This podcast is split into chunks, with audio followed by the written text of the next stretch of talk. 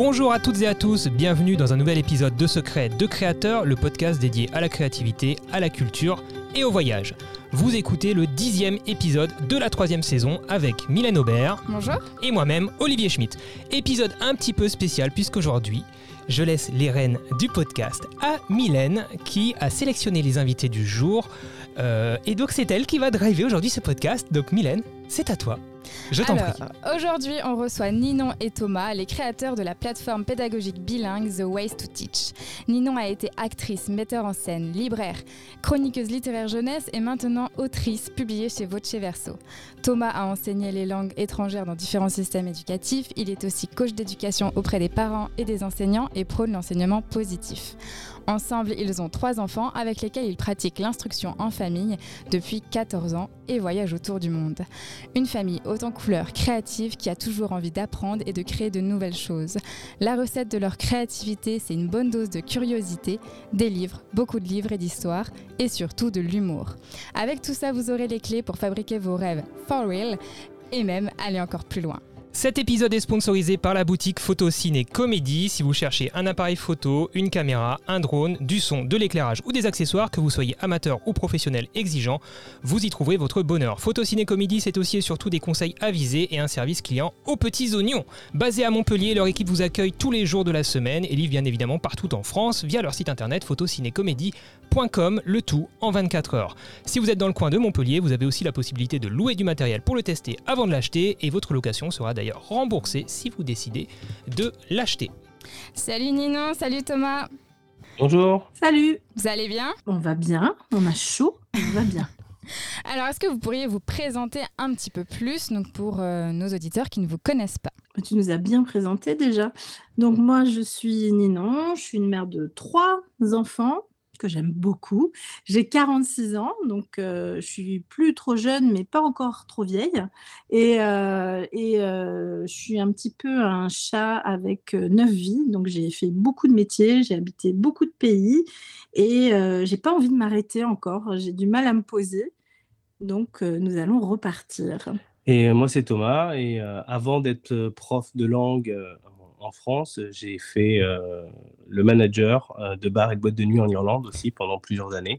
Donc euh, voilà, une expérience variée, riche en couleurs, mmh. qui nous donne beaucoup, beaucoup de, regards différents sur le monde et qui nous servent dans tout ce qu'on fait aujourd'hui. Ouais, et tu as oublié de dire que j'étais une cougar parce que tu es plus jeune que moi. Information importante. Très important. Ok, super, merci. du coup, pour vous connaître un petit peu plus encore, on va commencer par le premier jeu.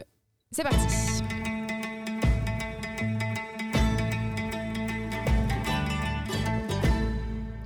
Alors, ce premier jeu, c'est des questions rapides avec une réponse un peu du tac au tac. Donc après, si vous avez envie vraiment de développer, vous pouvez, mais le but, c'est vraiment de faire du tac au tac. La première question, euh, ce serait donc un mot pour décrire l'enseignement. Libre. Fun. Ah, bah, Libre et fun. C'est pas mal. Ça donne envie en tout cas. Euh, un pays pour y vivre toute la vie. L'Australie. Australie. Ah, je m'en doutais. Euh, rapidement, c'est quoi l'instruction en famille?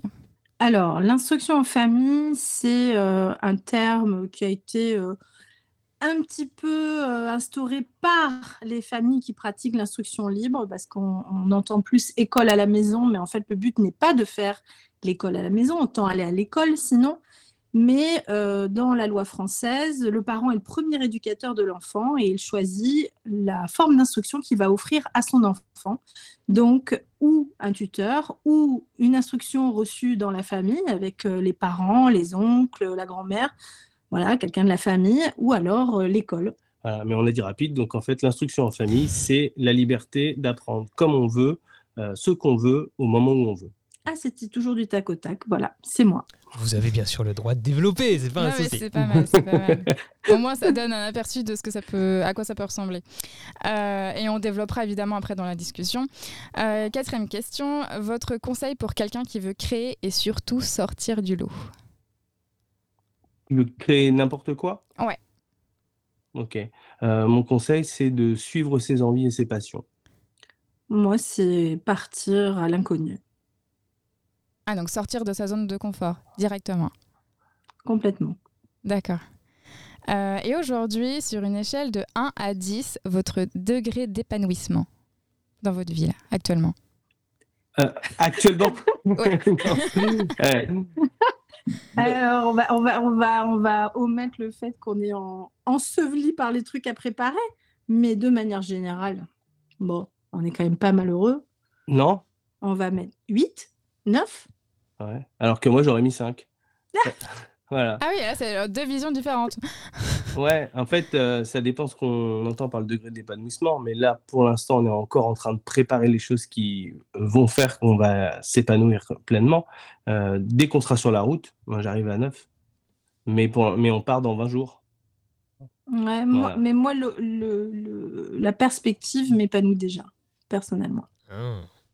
Ah. On a, on a un- une mentalité qui vit plus dans le présent et l'autre dans, dans le futur. Qui se projette plus Ninon, tu te projettes plus. Et Thomas, tu vis plus l'instant présent. Moi, je rêve tout le temps, moi. Ouais. Quand vous dites vous allez euh, sur la route, c'est que vous partez en, en fourgon, en van, en camping-car, euh, Alors, euh, non, c'est on va partir en avion, malheureusement. en voyage D'accord, en voyage. Non, façon mais on part en voyage autour du monde. Ouais. Voilà. Ok. Bah, on, part, on part en avion parce qu'on va dans des pays qui sont un petit peu loin un petit- à pied, mais après, non, on n'utilisera pas l'avion une fois qu'on est sur les territoires.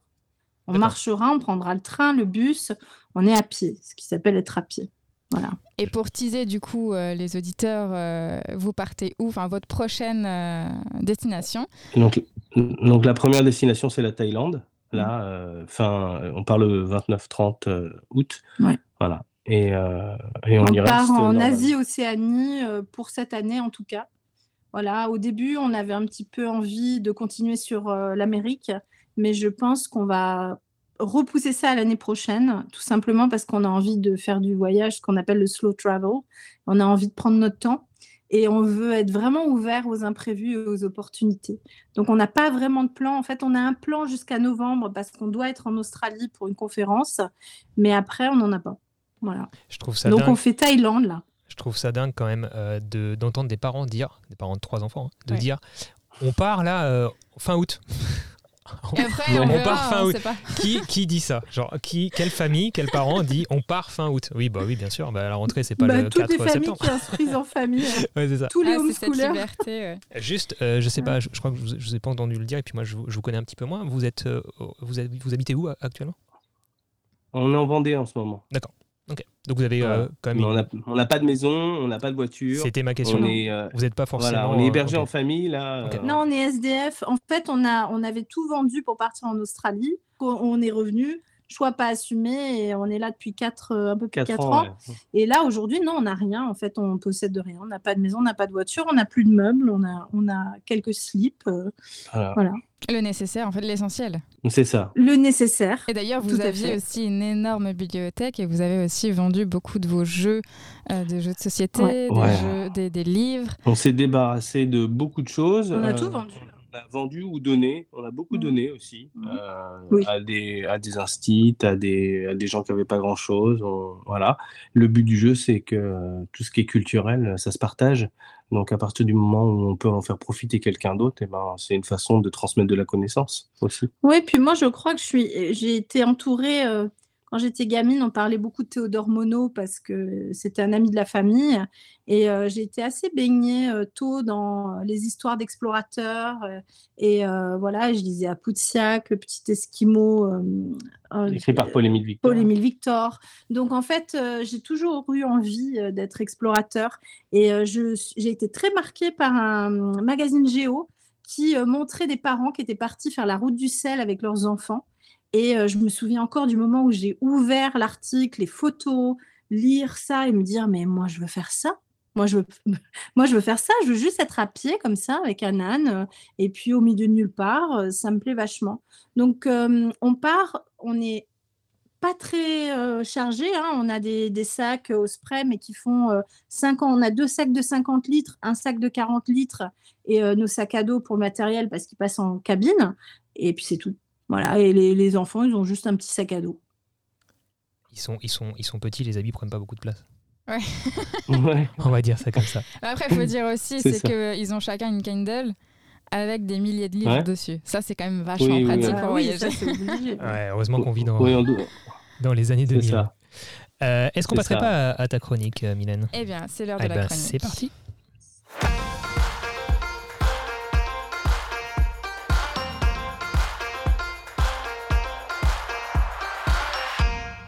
Aujourd'hui, je veux vous parler de photographie, d'un photographe humaniste, celui qui définit l'école humaniste comme le regard du photographe qui aime l'être humain.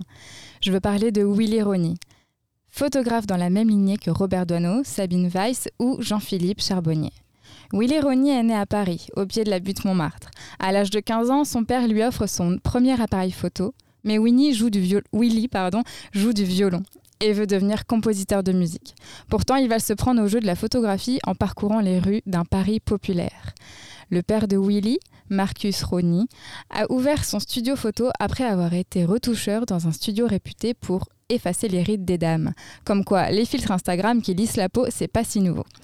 Willy avait donc cette vision de la photographie conventionnelle, posée, mise en scène et retouchée, qui ne le séduisait pas, pas vraiment. Puis un jour, il découvre l'existence de la Société française de photographie avec des artistes tels que Brassailles et Pierre Boucher.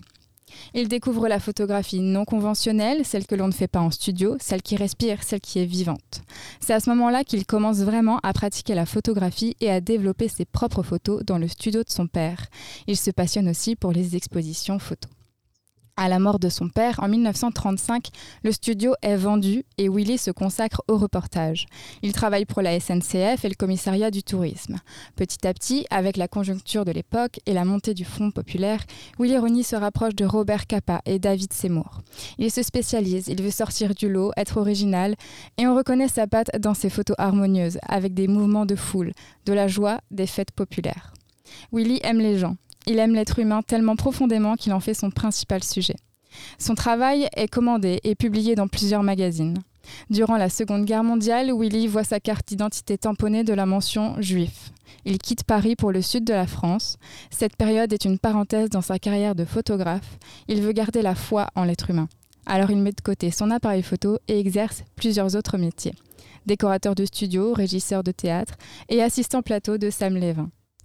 Après la guerre, il rejoint l'agence RAFO et rejoint donc Brassailles et Douaneau.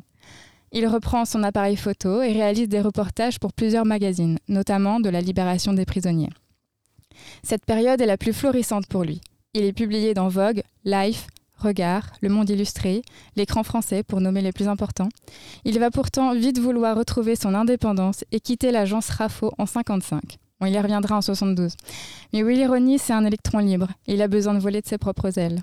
En 67, l'association d'échange franco-allemande lui commande un reportage en Allemagne de l'Est. Il va alors photographier les campagnes, les villes, les sites industriels, les gens, les Allemands. Des images qui valent une exposition il y a peu à Versailles en 2021 et un livre, Willy en RDA, la vie avant tout. Willy va tomber dans l'oubli dans les années 70. Après plusieurs commandes du magazine Life, Willy se sent à nouveau contrarié par cette volonté d'indépendance. Il voit ses images retouchées pour être publiées dans le magazine. Pour lui, ces photos n'ont plus de sens, du moins pour celui qu'il voulait leur donner. La déception le pousse à arrêter le photojournalisme et lui fait traverser le désert pendant une dizaine d'années. Pendant ces années-là, il enseigne dans des écoles supérieures d'art à Avignon, à Aix-en-Provence et à Marseille. Puis il publie son premier livre photo, Sur le fil du hasard, qui lui permet de revenir en force dans le milieu de la photographie. Willy Roni meurt en 2009 à l'âge de 99 ans. Un homme, parmi tant d'autres, qui a su faire la différence car il aimait infiniment les êtres humains. Toujours assez pour montrer la bonté de chacun, la joie, l'espoir, la force et le courage de celles et ceux qui ont clamé haut et fort leurs idéaux pour changer le monde. Chacune des images de Willy raconte une histoire.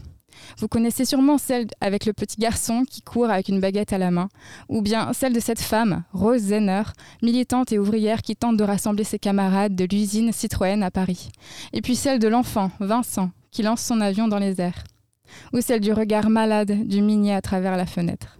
Les photos de Willy, on les reconnaît grâce à sa patte particulière, ses instants volés, ses compositions géométriques avec les architectures mais aussi les ombres franches et ses visages inconnus criant de vérité exprimant des émotions sincères. Willy, il est dans le vrai. Ces photos font partie de l'histoire de chacun d'entre nous. Elle raconte l'histoire avec un grand H, mais aussi des histoires qui font écho, à notre propre vécu. Parcourir les photos de Willy, c'est comme traverser l'histoire, croquer cette Madeleine de Proust et partager les émotions de véritables inconnus. Et je vous assure, ça fait du bien. Il est temps de passer au deuxième jeu.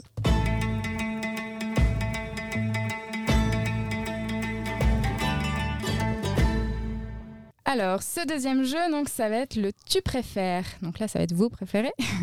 vous pouvez avoir une, euh, une réponse différente. hein. Alors, le premier, donc, euh, le but, euh, c'est vraiment tu préfères pour toute la vie, qu'est-ce que tu choisis? Le premier, donc, les histoires dans les livres ou au cinéma? Dans les livres, Moi aussi, dans les livres. Pourquoi? Parce qu'en général, elles naissent dans les livres et elles finissent au cinéma. C'est vrai. Ou alors elles sont inspirées des livres.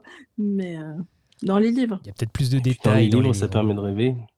Ça permet de rêver, ça permet Ouais. d'imaginer et on Ça a laisse plus, plus de de place à liberté. C'est pas une vision imposée. C'est pas une vision imposée, oui, c'est vrai. Et souvent, d'ailleurs, on est déçu par les films, des livres qu'on a énormément aimés parce qu'on s'est fait tout un monde euh, et on se l'est Mm. inventé, on se l'est dessiné. On a euh, un bon auteur euh, arrive à véhiculer énormément d'images. Euh, Vivre pour toujours en Australie ou en France? En Australie. En Australie, Moi, je m'y attendais un petit peu à celle-ci. Et euh, juste comme ça, pourquoi vous aimez autant euh, l'Australie? Euh, alors, ce serait un autre pays anglo-saxon, on aurait choisi l'autre pays anglo-saxon Ok. aussi, déjà, euh, parce que euh, c'est un mode de vie qui nous correspond plus. Euh, on se retrouve plus dans la façon qu'ont les gens d'interagir entre eux, euh, dans la façon dont euh, le travail est euh, reconnu euh, aussi, et puis dans la liberté qu'on peut y trouver. Euh, oui, il y a une uni- uniformisation en France qui, moi, me déplaît euh, grandement. Alors, il faut savoir que moi, je suis d'une famille protestante qui a des origines anglo-saxonnes euh, très affirmées. hein. D'ailleurs, euh, Mylène le peut-être, j'avais fait mon test ADN, euh, j'ai plus de 50% d'ADN anglo-saxon et le reste c'est italien. Donc euh, c'est vrai que euh, j'ai, depuis que je suis gamine, je me sens en décalage. Le, bizarre en France, c'est pas ok. Il faut ressembler à quelque chose, être un petit peu comme les autres. Et moi non, j'aime que les gens soient différents. J'aime voilà toutes les couleurs de la vie et c'est beaucoup plus assumé dans les pays anglophones. Et puis c'est surtout les grands espaces, c'est ça qui nous plaît. Moi je trouve qu'en France on est serrés les uns contre les autres, j'en peux plus. Que c'est un pays qui s'est beaucoup dénaturé, qui se bétonne de plus en plus. Et donc euh, dès qu'on va dans des grands espaces, ça pourrait être les États-Unis que j'aime tout autant. On retrouve euh, bah, euh, la liberté de l'état sauvage et euh, ça c'est quand même génial. Moi j'aime la faune, euh, les- les- la luminosité, euh, des, des végétations non contrôlées, etc. Vous avez vécu combien de temps en Australie? En Australie, euh, à peu près deux ans et euh, aux États-Unis, moi, cinq ans. et moi, j'ai fait 5 ans en Irlande. D'accord. Ouais, donc euh, les pays anglo-saxons, ça vous plaît euh, Les pays anglo-saxons. ouais. oui, puis je pense qu'aussi, on, on s'est construit là-bas en tant qu'adultes, puisqu'on est tous les deux partis euh, dans notre vingtaine euh, dans un pays anglo-saxon, dans lequel on s'est réalisé professionnellement, euh, puisque. euh, Et émotionnellement? Ouais. Moi, je suis, moi, je suis parti de, de rien avec mon sac à dos, ma guitare sur le dos euh, en Irlande. Et je suis arrivé là-bas, j'ai commencé par ramasser les verres. En l'espace d'un an, je suis passé derrière le bar, puis je suis devenu manager d'un super pub. Et donc, en fait, toute cette progression, toute cette initiative, j'ai pu le découvrir là-bas, alors que je maîtrisais pas la langue en partant. Donc, en fait, j'y ai trouvé euh, une, euh, une liberté de pouvoir suivre mes envies, un soutien, parce que les gens là-bas étaient très accueillants et encourageants. Euh, pour eux, rien n'était impossible à partir du moment où on faisait des efforts et on faisait des choses. Ouais. Alors qu'avant, en France, j'avais pas du tout ce message-là. Donc en fait, déjà, ça a créé un déclic chez moi. Non, ça a été pareil. Ouais, c'est pareil. euh, L'Américain, il aime euh, quand on est volontaire, quand on est honnête, euh, quand on va de l'avant, quand on prend des initiatives, quand on est sympa. Et donc, les gens vous portent. Et c'est vrai que on est vraiment payé pour sa valeur, ce qui est vraiment intéressant. Moi aussi, très très vite, je suis devenue manager. À partir du moment où on travaille, on est récompensé. Donc, euh, c'est pas forcément euh, le cas quand on est en France. J'ai fait beaucoup de boulot en France où je me suis retrouvée coincée et euh, souvent être meilleur que le manager assez vite, mais euh, voilà, non, mais non, t'es pas là depuis assez longtemps. Donc, on est, on est, c'est pas du tout le, le- les mêmes caractères ni la même façon de fonctionner. C'est des choses qui sont en manque ici. Moi, je le vois au travers de mes élèves, puisque le fait, enfin, l'expérience que j'ai vécue en Irlande m'a servi en tant que prof. C'est-à-dire que mon interaction avec les élèves, c'était de les pousser vers ce qu'ils aimaient, vers ce qu'ils voulaient faire. Pas forcément, euh, t'aimes pas de l'anglais, mais t'aimes le dessin, dessine dans mon cours, euh, t'en feras quelque chose derrière. Et en fait, de les encourager dans les choses qu'ils aiment faire. Et donc, de leur apporter euh, ce que moi j'avais trouvé là-bas en cours, ça a marché, puisque encore aujourd'hui, des élèves qui ont maintenant 27, 28 ans, donc ils m'ont quitté depuis 10 ans et ils sont toujours en contact avec moi, on échange, on se parle de temps en temps, et, et, et les témoignages que j'ai, c'est que ça leur a servi parce qu'ils ne l'avaient pas avant, euh, cet encouragement en fait. Il y a une espèce d'égalité dans la transmission qu'il n'y a pas en France. En France, euh, il y a de l'autoritarisme. Donc, quand on est au prof, on est au-dessus de ses élèves. Alors que quand on va euh, dans les établissements anglophones, non, en Écosse, on appelle les profs par leur prénom. Et euh, il y a du respect, mais euh, on est dans une, dans, une dynamique d'apprentissage. Et dans l'apprentissage, eh ben, ça va dans les deux sens. C'est-à-dire que le maître apprend de ses disciples et les disciples apprennent de leur maître et après ils transmettent, etc. Si on parle de l'apprentissage comme il est né, en fait. Et le modèle que, qu'on aujourd'hui de l'école euh, date de la révolution industrielle. On a voulu former des gens pour travailler dans des usines. Donc, on a mis une personne, au lieu d'avoir plusieurs personnes, une personne qui instruisait la même chose à plein de personnes pour les mettre dans des petits cubes et qui fassent exactement euh, bah, ce qu'on leur demandait de faire. Sauf que là, le monde est en train d'éclater. Hein. on est un peu, c'est un petit peu comme une chute de civilisation et on retourne à un modèle ancien où euh, on va aujourd'hui voir des gens qui font avant, vous ne faisiez pas d'études, vous vouliez être cordonnier, vous étiez cordonnier, vous vouliez être marchand, euh, vous deveniez marchand. Et on retrouve ça aujourd'hui, c'est-à-dire avec euh, la possibilité de se former soi-même. On retombe sur le vieil adage. C'est en faisant qu'on devient forgeron. En, forgeant qu'on devient forgeron, pardon. Et eh ben en fait, c'est ça. Et mm. donc, euh, il y a plein de gens maintenant qui sont des créateurs euh, surtout que, comme les gens ont besoin de plus en plus de rêver, tout ce qui est création, c'est en train d'exploser, que ce soit visuel, auditif, euh, de la lecture, de l'écriture, de la photo, du cinéma, euh, de la musique. Et donc, et on a de plus en plus de moyens pour que ce soit vulgarisé et facile d'accès pour tout le monde. De plus en plus de tutos, de skill chair, etc. Et donc, tout ça, c'est en train d'exploser. Et l'école, elle, elle est restée derrière, puisqu'elle continue à faire la même chose de la même manière. Est-ce que j'ose une question? J'ai envie de vous demander, une chose positive dans l'éducation en France. Est-ce que vous arrivez à... Est-ce qu'il y en a quand même une? Oui, euh, il y a des individus euh, qui s'investissent mmh, énormément en France. C'est les personnes. En fait, le, pour, moi, bien sûr, à chaque fois, tout ce qu'on dit, c'est notre ressenti. D'accord? On n'est pas en train de faire une généralité, de dire c'est sur un système. Plus sur un système. Voilà. Mais, mais pour moi, ce, qui se passe, ce qui se passe à, l'école, c'est que euh, l'école française fonctionne sur la bienveillance des gens euh, qui la constituent. Et en fait, euh, le système de l'éducation nationale, il est en train de pomper toute la sève de ces gens qui mmh. donnent beaucoup d'énergie dedans. Et moi, j'ai beaucoup de collègues qui craquent parce qu'ils donnent, ils donnent, ils donnent, et ils n'ont rien en retour. Donc pendant 5 ans, 10 ans, ça tient, et au bout de 10 ans, bah, ils arrêtent. Ça devient des zombies. Je fais mon 9h, 5h, je viens, je clock in, je clock out, hop, et je mets plus du tout d'intérêt. Et mmh. c'est pas ça la transmission. La transmission, c'est partager des passions, continuer à mmh. apprendre, développer la curiosité, avancer ensemble, aller mmh. faire des choses. Ça a besoin d'humanité alors que les systèmes sont inhumains de façon générale. Mais c'est vieux comme le monde, ça. On appelait ça les sophistes au temps des Grecs. Les sophistes, c'est ceux qui prétendaient savoir le savoir.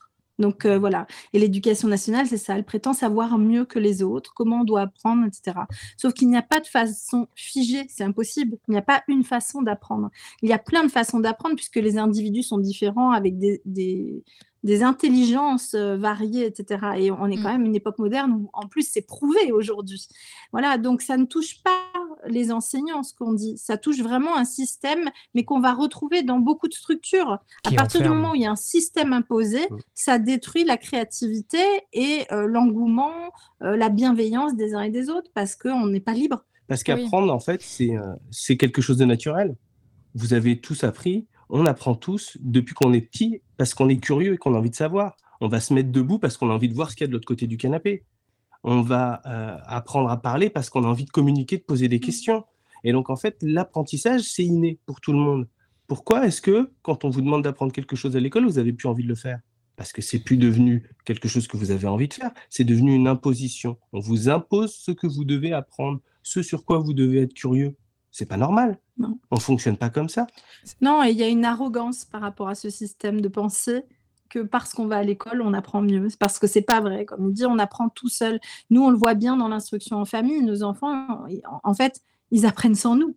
Nous, notre rôle, c'est de les accompagner, de les rassurer, de les encourager même dans leurs échecs. Et puis de, leur, ouvrir leurs horizons aussi, de leur fournir plein de champs possibles parce qu'on ne sait pas, nous, ce qui va leur plaire. Mais en leur présentant plein de choses différentes, ils vont pouvoir goûter à plein de savoirs différents, à plein de matières différentes. Ce, ce que j'entends quand même pas mal, enfin ce que je, je, traduis un petit peu de ce que j'entends, c'est quand même une grosse responsabilité des parents quand même. Enfin, même si l'enfant euh, j'ai pas d'enfant. Enfin, on n'a pas ah d'enfant. mais euh, je me rends pas compte. Mais euh, mais il y a, y a, quand même une, vérité, c'est qu'il y a des enfants illettrés qui, qui galèrent, etc. Est-ce que c'est c'est pas des enfants qui ne voulaient pas apprendre, j'imagine? C'est des enfants qui ont été peut-être mal entourés au, niveau de la famille, peut-être, peut-être. Oui, qui n'avaient pas forcément les moyens. À qui on n'a pas donné les clés. Alors il y a les moyens, bon financiers certes, mais peut-être les clés, l'envie à, la maison de d'apprendre, d'être curieux C'est peut-être. Euh, oui, mais il y a, des manques d'outils. Il y a, le, y a le, le, mal moderne, c'est la télé aussi, euh, le hmm. manque d'histoire aussi riche, etc. Et puis le manque communautaire. On est, je trouve qu'on n'est pas un pays communautaire. Hmm. Quand euh, il y a des manques dans la famille, on peut être pris en main par la communauté. Mais hmm. dire que l'école est une solution, c'est à moitié vrai. Ça, c'est la grande excuse des gens qui vont vous dire oui, mais il y a des enfants, ils n'ont rien chez eux, ils seront mieux à l'école. Alors, ça peut être le cas, mais on va quand même dire qu'il y a 2,5 millions d'illettrés aujourd'hui qui sortent de l'école euh, française. Et pour moi, c'est pire que de l'analphabétisme. Ça veut dire qu'ils avaient des moyens, d'apprendre, mais ça n'a pas, marché. Et pourquoi? Parce que c'est normal, quand on a 35 élèves dans une classe, comment on peut s'occuper individuellement de chaque enfant. C'est impossible. Et donc, Olivier, tu parlais du rôle de la famille dans tout ça. Euh, bah oui, les le, le, problème, c'est aussi que euh, avec la société qu'on a maintenant, euh, tout le monde doit travailler. Mm. Tout le monde doit travailler, le, père comme la mère. Tout le monde doit aller au boulot assez tôt. Donc, tu es obligé de mettre ton enfant très tôt en garderie. Tu vas le récupérer très tard. Mais après, derrière, ben, il faut continuer à assurer le quotidien. Donc, s'occuper du linge, s'occuper de préparer les repas, etc. Les parents, ils sont usés. Les gens sont usés. Ça s'est bien vu, en fait, là, avec Covid. Le fait d'être plus à la maison, ça a permis à beaucoup de personnes de se remettre en question. Pourquoi est-ce qu'il y a autant de gens qui font des, des, changements de carrière maintenant? Parce qu'ils ont pris le temps de se dire, mais en fait, là, je suis chez moi, j'ai le temps de faire des choses qui me plaisent, j'ai le temps de profiter de mes enfants et de les accompagner correctement, et, euh, je ne peux pas faire ça quand je veux bosser. Donc ça veut dire qu'il y a un problème avec mon travail. Donc en fait, le problème de l'éducation vient aussi d'un problème de société qui fait qu'on est obligé d'aller bosser euh, euh, énormément et que tout le monde va bosser, et donc il n'y a pas de partage. On a beaucoup cassé la famille, euh, qui est quand même un pilier en fait euh, de la société. Il y a une phrase qu'on me, quand on veut, je suppose que c'est volontaire, m'énerver un petit peu, mais en fait en général, on, les, gens, on reflète chez les gens leurs propres manques ou leurs propres anxiétés. Donc euh, quand on a des personnes comme ça en face de soi, la meilleure euh, chose qu'ils ont à faire, c'est attaquer. Et donc moi, on va me dire, est-ce que tu n'en as pas marre, tu voudrais pas t'épanouir comme femme en allant travailler Bon, moi, j'ai bossé, hein, j'ai vachement bossé dans ma vie. Je ne me suis pas forcément épanouie à bosser et c'est un choix que j'ai fait et, c'est génial. Je suis, très contente d'être avec mes enfants. Et, ouais. et, dès que je suis avec mes et quand je suis avec mes enfants, euh, c'est euh, euh, le temps passe vite quand même. Il y a des choses que je rate aussi parce que je suis occupée aussi. Mais c'est surtout, on va me dire, mes enfants, tes enfants, ils vont, mais comment ils vont se faire pour être sociables, pour être indépendants? Il n'y a pas plus indépendant que mes enfants, il n'y a pas plus sociable que mes enfants. L'école n'est pas forcément la solution. Et moi, je dis toujours, c'est l'éducation parentale qui prime. Et le fait d'avoir beaucoup de temps avec nous, ça leur a permis de construire leur confiance en eux. Mais oui. Énormément. Alors, donc, euh, c'est ça qui compte. Alors, alors, alors, euh, visiblement, je pense que la, discussion va être euh, bah, on va bien pouvoir approfondir toutes ces questions-là euh, tout à l'heure. Euh, Mais n'empêche que ça revenait à ce que euh, donc on a reçu dans le l'épisode précédent Julien Fabreau qui justement il était parti aux États-Unis et qui, qui, avait beaucoup aimé du coup cette mentalité où justement il disait que là-bas on, te pousse à réussir On te, on te dit, mais si, vas-y, fais-le, euh, tu vas réussir, euh, donne-toi les moyens, vas-y, vas-y. Et c'est quelque chose qu'il avait beaucoup aimé là-bas, du coup, cette mentalité. Bon, par contre, quand tu n'y arrives pas, enfin, quand tu es mis sur le côté, tu es mis sur le côté aussi. C'est aussi, Oui, par voilà, contre, oui. double tranchant aussi. Euh, double tranchant. On passerait pas à la question suivante du tu préfères parce qu'on est quand même censé coup- être dans le jeu encore. hein. Attention. Et du coup, euh, là, on parle des langues, l'anglais ou le français? L'anglais. Ouais, moi je dirais l'anglais aussi. En fait, on parle, en- en- enfin oui, on parlera anglais. Moi, j'aime bien écrire en français, mais euh, je Oui, lis tout en anglais. Je ne lis euh, qu'en anglais. maternelle, en fait. Donc, tu as quand même une attache à ça. Quoi. Ouais. Ouais. Ouais, et en même temps, euh, moi je dis C'est l'anglais. pas les mêmes langues. C'est pas les mêmes langues. Il y a, il y a- dans la langue française, il y a une précision. euh, en fait, euh, l'anglais, un mot a une intention et une euh, définition bien précise, comme whatever. Alors qu'en français, non, c'est une langue qui demande plus de précision, donc elle est plus longue. Pour dire la même chose, il va falloir plusieurs mots. ouais. Ouais, donc on n'est pas du tout dans les, dans les mêmes langues. Alors, vivre dans une très grande ville ou en campagne? Pour toujours. Dans les deux. Ouais. Une très grande ville en campagne. Une ville, une ville campagne. Un pied à terre dans, chaque. Ok, alors en fait, euh, c'est marrant parce que je viens de trouver un, un truc, ça s'appelle, euh, les- c'est les forêts Miyawaki. Euh, c'est des forêts, c'est une façon de refaire des forêts presque comme des forêts primaires, qui vont euh, pousser euh, assez rapidement et qui deviennent euh, autonomes en euh, 3 à Trois ans. 5 ans. Et en fait, il n'y a plus besoin d'entretien. Et ça rapporte de euh, l'oxygène, de- ça rapporte de la biodiversité, des températures plus basses. Et euh, ça peut se dé- développer dans les villes. Il suffit de 200 mètres carrés ou 3000, euh, entre 200 mètres carrés et 3000 mètres carrés pour en construire à l'intérieur même des villes. Donc, des villes, oui, mais avec du vert. C'est pour ça qu'on aime Melbourne parce qu'il y a beaucoup, Mm. beaucoup de vert. Melbourne, c'est une grande ville campagne. On marche en tongs, on est peinard. Mais euh, et, et la forêt, c'est un de nos projets à long Ouais. terme. On aimerait s'installer et faire cette forêt. Écrire des histoires ou les mettre en scène Euh, bah, moi, c'est écrire des histoires parce que pour la mise en scène, euh, je passe la main. Ben, moi, j'écris des histoires, mais pour les raconter, donc elles sont toujours racontables, mes histoires. On vous complétez, en fait. Heureusement. Mais c'est pour ça que ça marche. On va passer, euh, ah, on va passer à la pause musicale.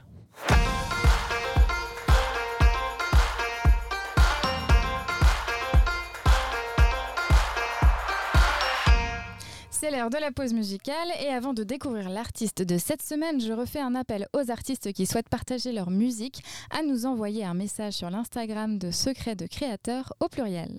Il y a quelques jours, j'ai refait ce même appel en story et une copine de primaire, coucou Elisabeth si tu passes par là, m'a contacté pour me dire que son copain fait de la musique. J'ai écouté et j'ai immédiatement voulu les diffuser dans le podcast. Il s'agit du, du duo No More Win- Winters.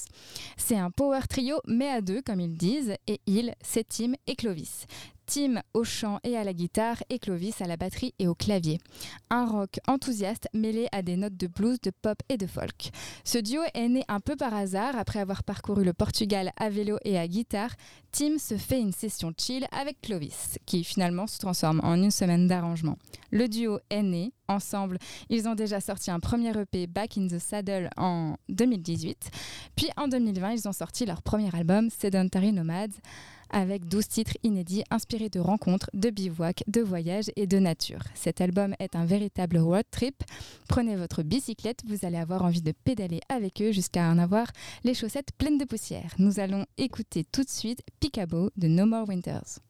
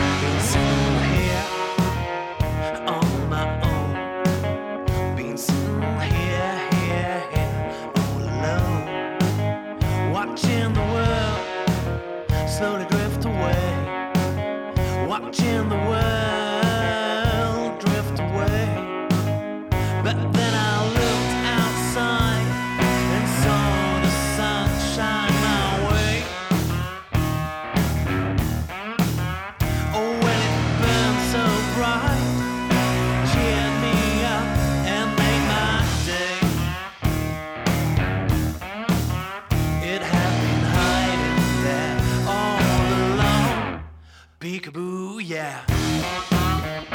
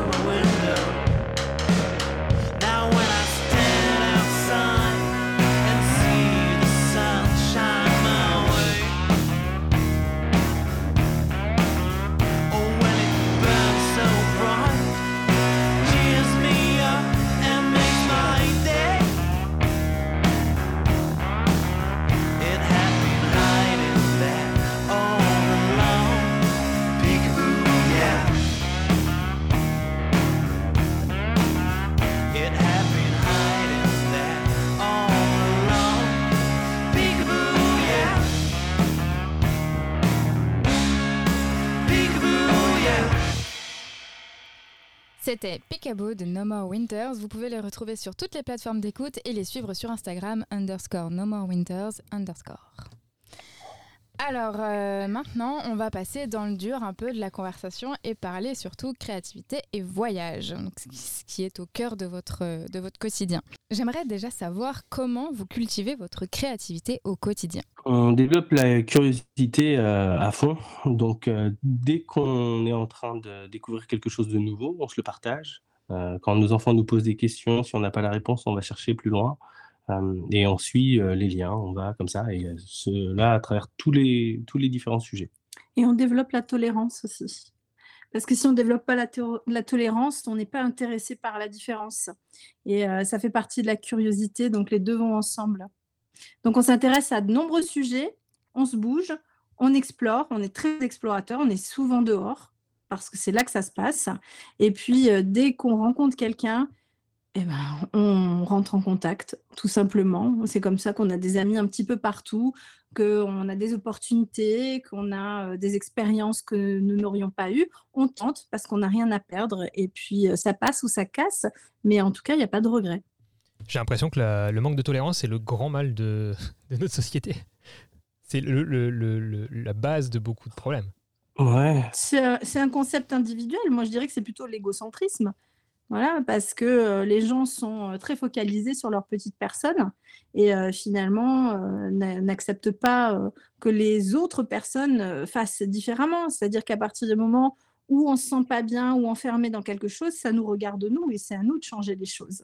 Mais quand on bouge, et on a beaucoup bougé, on s'aperçoit que euh, euh, il y a des gens extraordinaires partout, mais c'est une culture. On développe la culture euh, du mauvais au lieu de développer la culture du bon. Et euh, moi, ça me fatigue un petit peu. c'est pour ça qu'on aime bien voyager. Parce qu'en fait, on découvre euh, souvent les gens qui vont nous accueillir vont être des gens qui sont déjà dans cette dynamique d'ouverture à l'autre, de découverte et de partage et d'échange. Et l'échange, c'est ça qui fait naître la connaissance. Donc, c'est ça qui est intéressant pour nous. On le voit, hein, on le voit, on voit que la société est fermée, même sur. euh, si on regarde des tours, du- des mondiste, euh, on, voit des gens qui voyagent, qui font des super shots, qui parlent d'endroits géniaux, mais il y a très peu d'humains dans leur euh, partage. Ça arrive, il y a des familles tourmandistes qui le font, et il y a d'autres familles non. Et alors que nous, on voyage pour s'intégrer ou pour rencontrer des gens ou pour écouter des histoires ou pour apprendre. Donc forcément, on a tendance à aller vers les autres. C'est quelque chose qui nous plaît. Euh, et du coup, euh, dans, dans votre quotidien, donc, euh, quand vous voyagez ou pas, comment vous gérez votre créativité? Et par exemple, parce que je pense que ça peut vous arriver tous les deux, vous créez beaucoup, le syndrome de la page blanche. Quand on n'a plus d'idées, quand on n'a plus l'envie, ou comment ça se passe? Alors, euh, le manque d'idées, euh, je sais pas, parce que pour l'instant, ça nous arrive pas. Euh, le manque d'envie, ouais, des fois, c'est Mm. difficile. Et euh, ça pousse à la procrastination et c'est difficile. Donc, euh, C'est plus des problèmes d'émotion, oui, euh, des Mm. idées, on n'en manque pas. hein. On pourrait même les vendre. Euh, c'est euh, c'est plus euh, l'inquiétude de ne pas aboutir ou des choses comme ça qui, nous, vont nous mettre... euh, moi, je suis très perfectionniste, donc c'est une qualité comme un énorme défaut. Euh, ça peut être des choses comme ça, donc ça peut nous pousser à ralentir, à ne pas aller aussi vite qu'on- qu'il le faudrait, à, procrastiner, puis la fatigue aussi, parce qu'on a des enfants.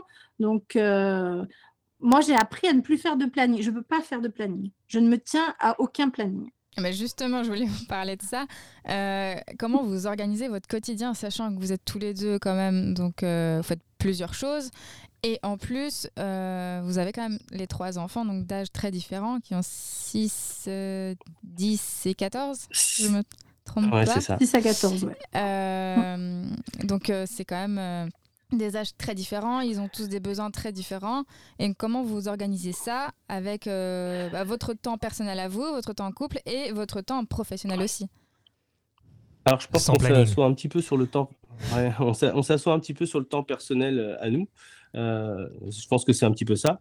Euh, mais par exemple, ce matin, j'étais debout à 6 heures et puis j'ai écrit de 6 heures à 8 heures. À 8 heures, euh, je me suis occupé des enfants, du petit déjeuner. Ninon, elle a pu prendre euh, du temps pour euh, travailler sur, euh, sur des sujets euh, ce Oui, moi, je petit, je petit déjeune pas. Donc, euh, en général, euh, ça me donne un temps. Mais c'est vrai que notre meilleure organisation, c'est nous coucher très tôt et se lever très tôt. Et c'est là qu'on travaille le mieux. Quand on se lève à 4 heures, 5 heures du matin, on est très efficace. euh, c'est les meilleures heures pour nous pour travailler. C'est calme. On vient de se réveiller, donc notre cerveau, il est tout frais. Et en fait, c'est un temps, euh, vraiment, il faut essayer. C'est un temps. Et d'ailleurs, tous les gens qui réussissent dans le monde euh, se lèvent très très tôt. C'est un des meilleurs moments pour travailler. On a tendance à se coucher tard quand on est jeune, de faire le contraire. Mais je vous jure que si vous renversez la vapeur, vous allez voir que vous êtes très efficace le matin. Vous, vous vous couchez avant vos enfants? On s- Non, non, On se couche en même temps on que. se couche en même temps qu'eux. Euh, 8h, 8 8h30, heures, ouais. tout le monde est au lit. Ok. Ah ouais. Non, mais nous, on a bah la ouais. volonté de se coucher plus tôt, c'est déjà pas mal. Mais la mise en pratique, pour l'instant, c'est pas ça. Non, mais hier on avait la volonté, hein, parce que ça Ah fait oui, deux hier, semaines qu'on. Ah ouais, ouais, ça fait deux semaines qu'on se couche tard. Non, Euh, hier on planning, avait, peu, avec de la euh, volonté, on s'est couché à minuit et euh, demi, hein, c'est bien. hein. Le planning est explosé un Et, peu. et- avec et la- puis, je, la- je la veux juste dire un truc. on- Je veux juste dire un truc. On n'a pas le poids de, de- du fonctionnement euh, familial euh, un petit peu ancré. Nous, on travaille comme une, euh, comme une équipe. En fait, euh, plus que comme une famille avec euh, des cases différentes, parce que comme quand tu as dit, ils ont des intérêts différents. Mais en fait, nos enfants, ils passent beaucoup de temps ensemble et ils s'entendent très très bien. Donc, bien sûr, euh, Ilang, elle a son podcast, euh, euh, non, elle a son quoi Elle a Son son, MP3. son MP3, etc. Donc, euh, elle parle avec ses copines, etc. Mais euh, il y, a, il y a des temps où on fonctionne comme une équipe. Et euh, donc, ça facilite beaucoup les choses. Et on fait beaucoup de choses dans lesquelles ils participent. Donc, c'est beaucoup plus facile. Donc, on travaille, ils sont là, on peut travailler ensemble, etc. Donc, c'est vraiment pratique. On n'a pas besoin de couper pour faire... euh, Ils peuvent faire du coloriage, du dessin Ouais. à côté de nous pendant qu'on est en train de d'écrire ou de, de faire un dossier pédagogique ou de voilà. Euh, ils lisent ce qu'on écrit, ils nous donnent leur avis, ça nous permet d'avancer, de faire des changements s'il y a besoin. Ah, ils, sont Et par- eux, ils nous donnent des idées parce qu'ils sont super créatifs aussi. ils sont partie intégrante du, de vos projets, hein, j'ai l'impression. Euh, Ouais. donc- Bah, Oui. ouais, c'est ça. On fonctionne, on fonctionne comme euh, comme une entreprise où on est tous ensemble euh, dedans, comme un comme un, un brainstorming familial. Euh, voilà, on compte les uns sur les autres. Ce projet, euh, qui est aussi surtout un, un projet un peu familial, j'ai l'impression, euh, The Ways to Teach, est-ce que vous pouvez nous en parler un peu plus? À quoi il ressemble?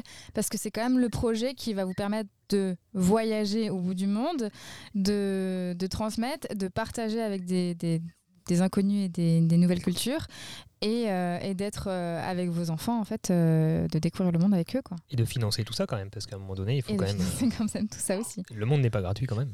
Malheureusement, non. Non, on espère, on verra bien. Mais c'est un éditeur digital, tout simplement, The Ways to Teach, parce qu'on arrive euh, à un moment où les auteurs et les créateurs deviennent de plus en plus indépendants. Donc, il y a de l'auto-édition qui monte, il y a le print on demand qui monte aussi, parce qu'il y a beaucoup de gaspillage papier. hein. On, parle de 150 millions de livres qui passent au pilon chaque année. C'est énormément euh, d'arbres gaspillés ou d'eau gâchée.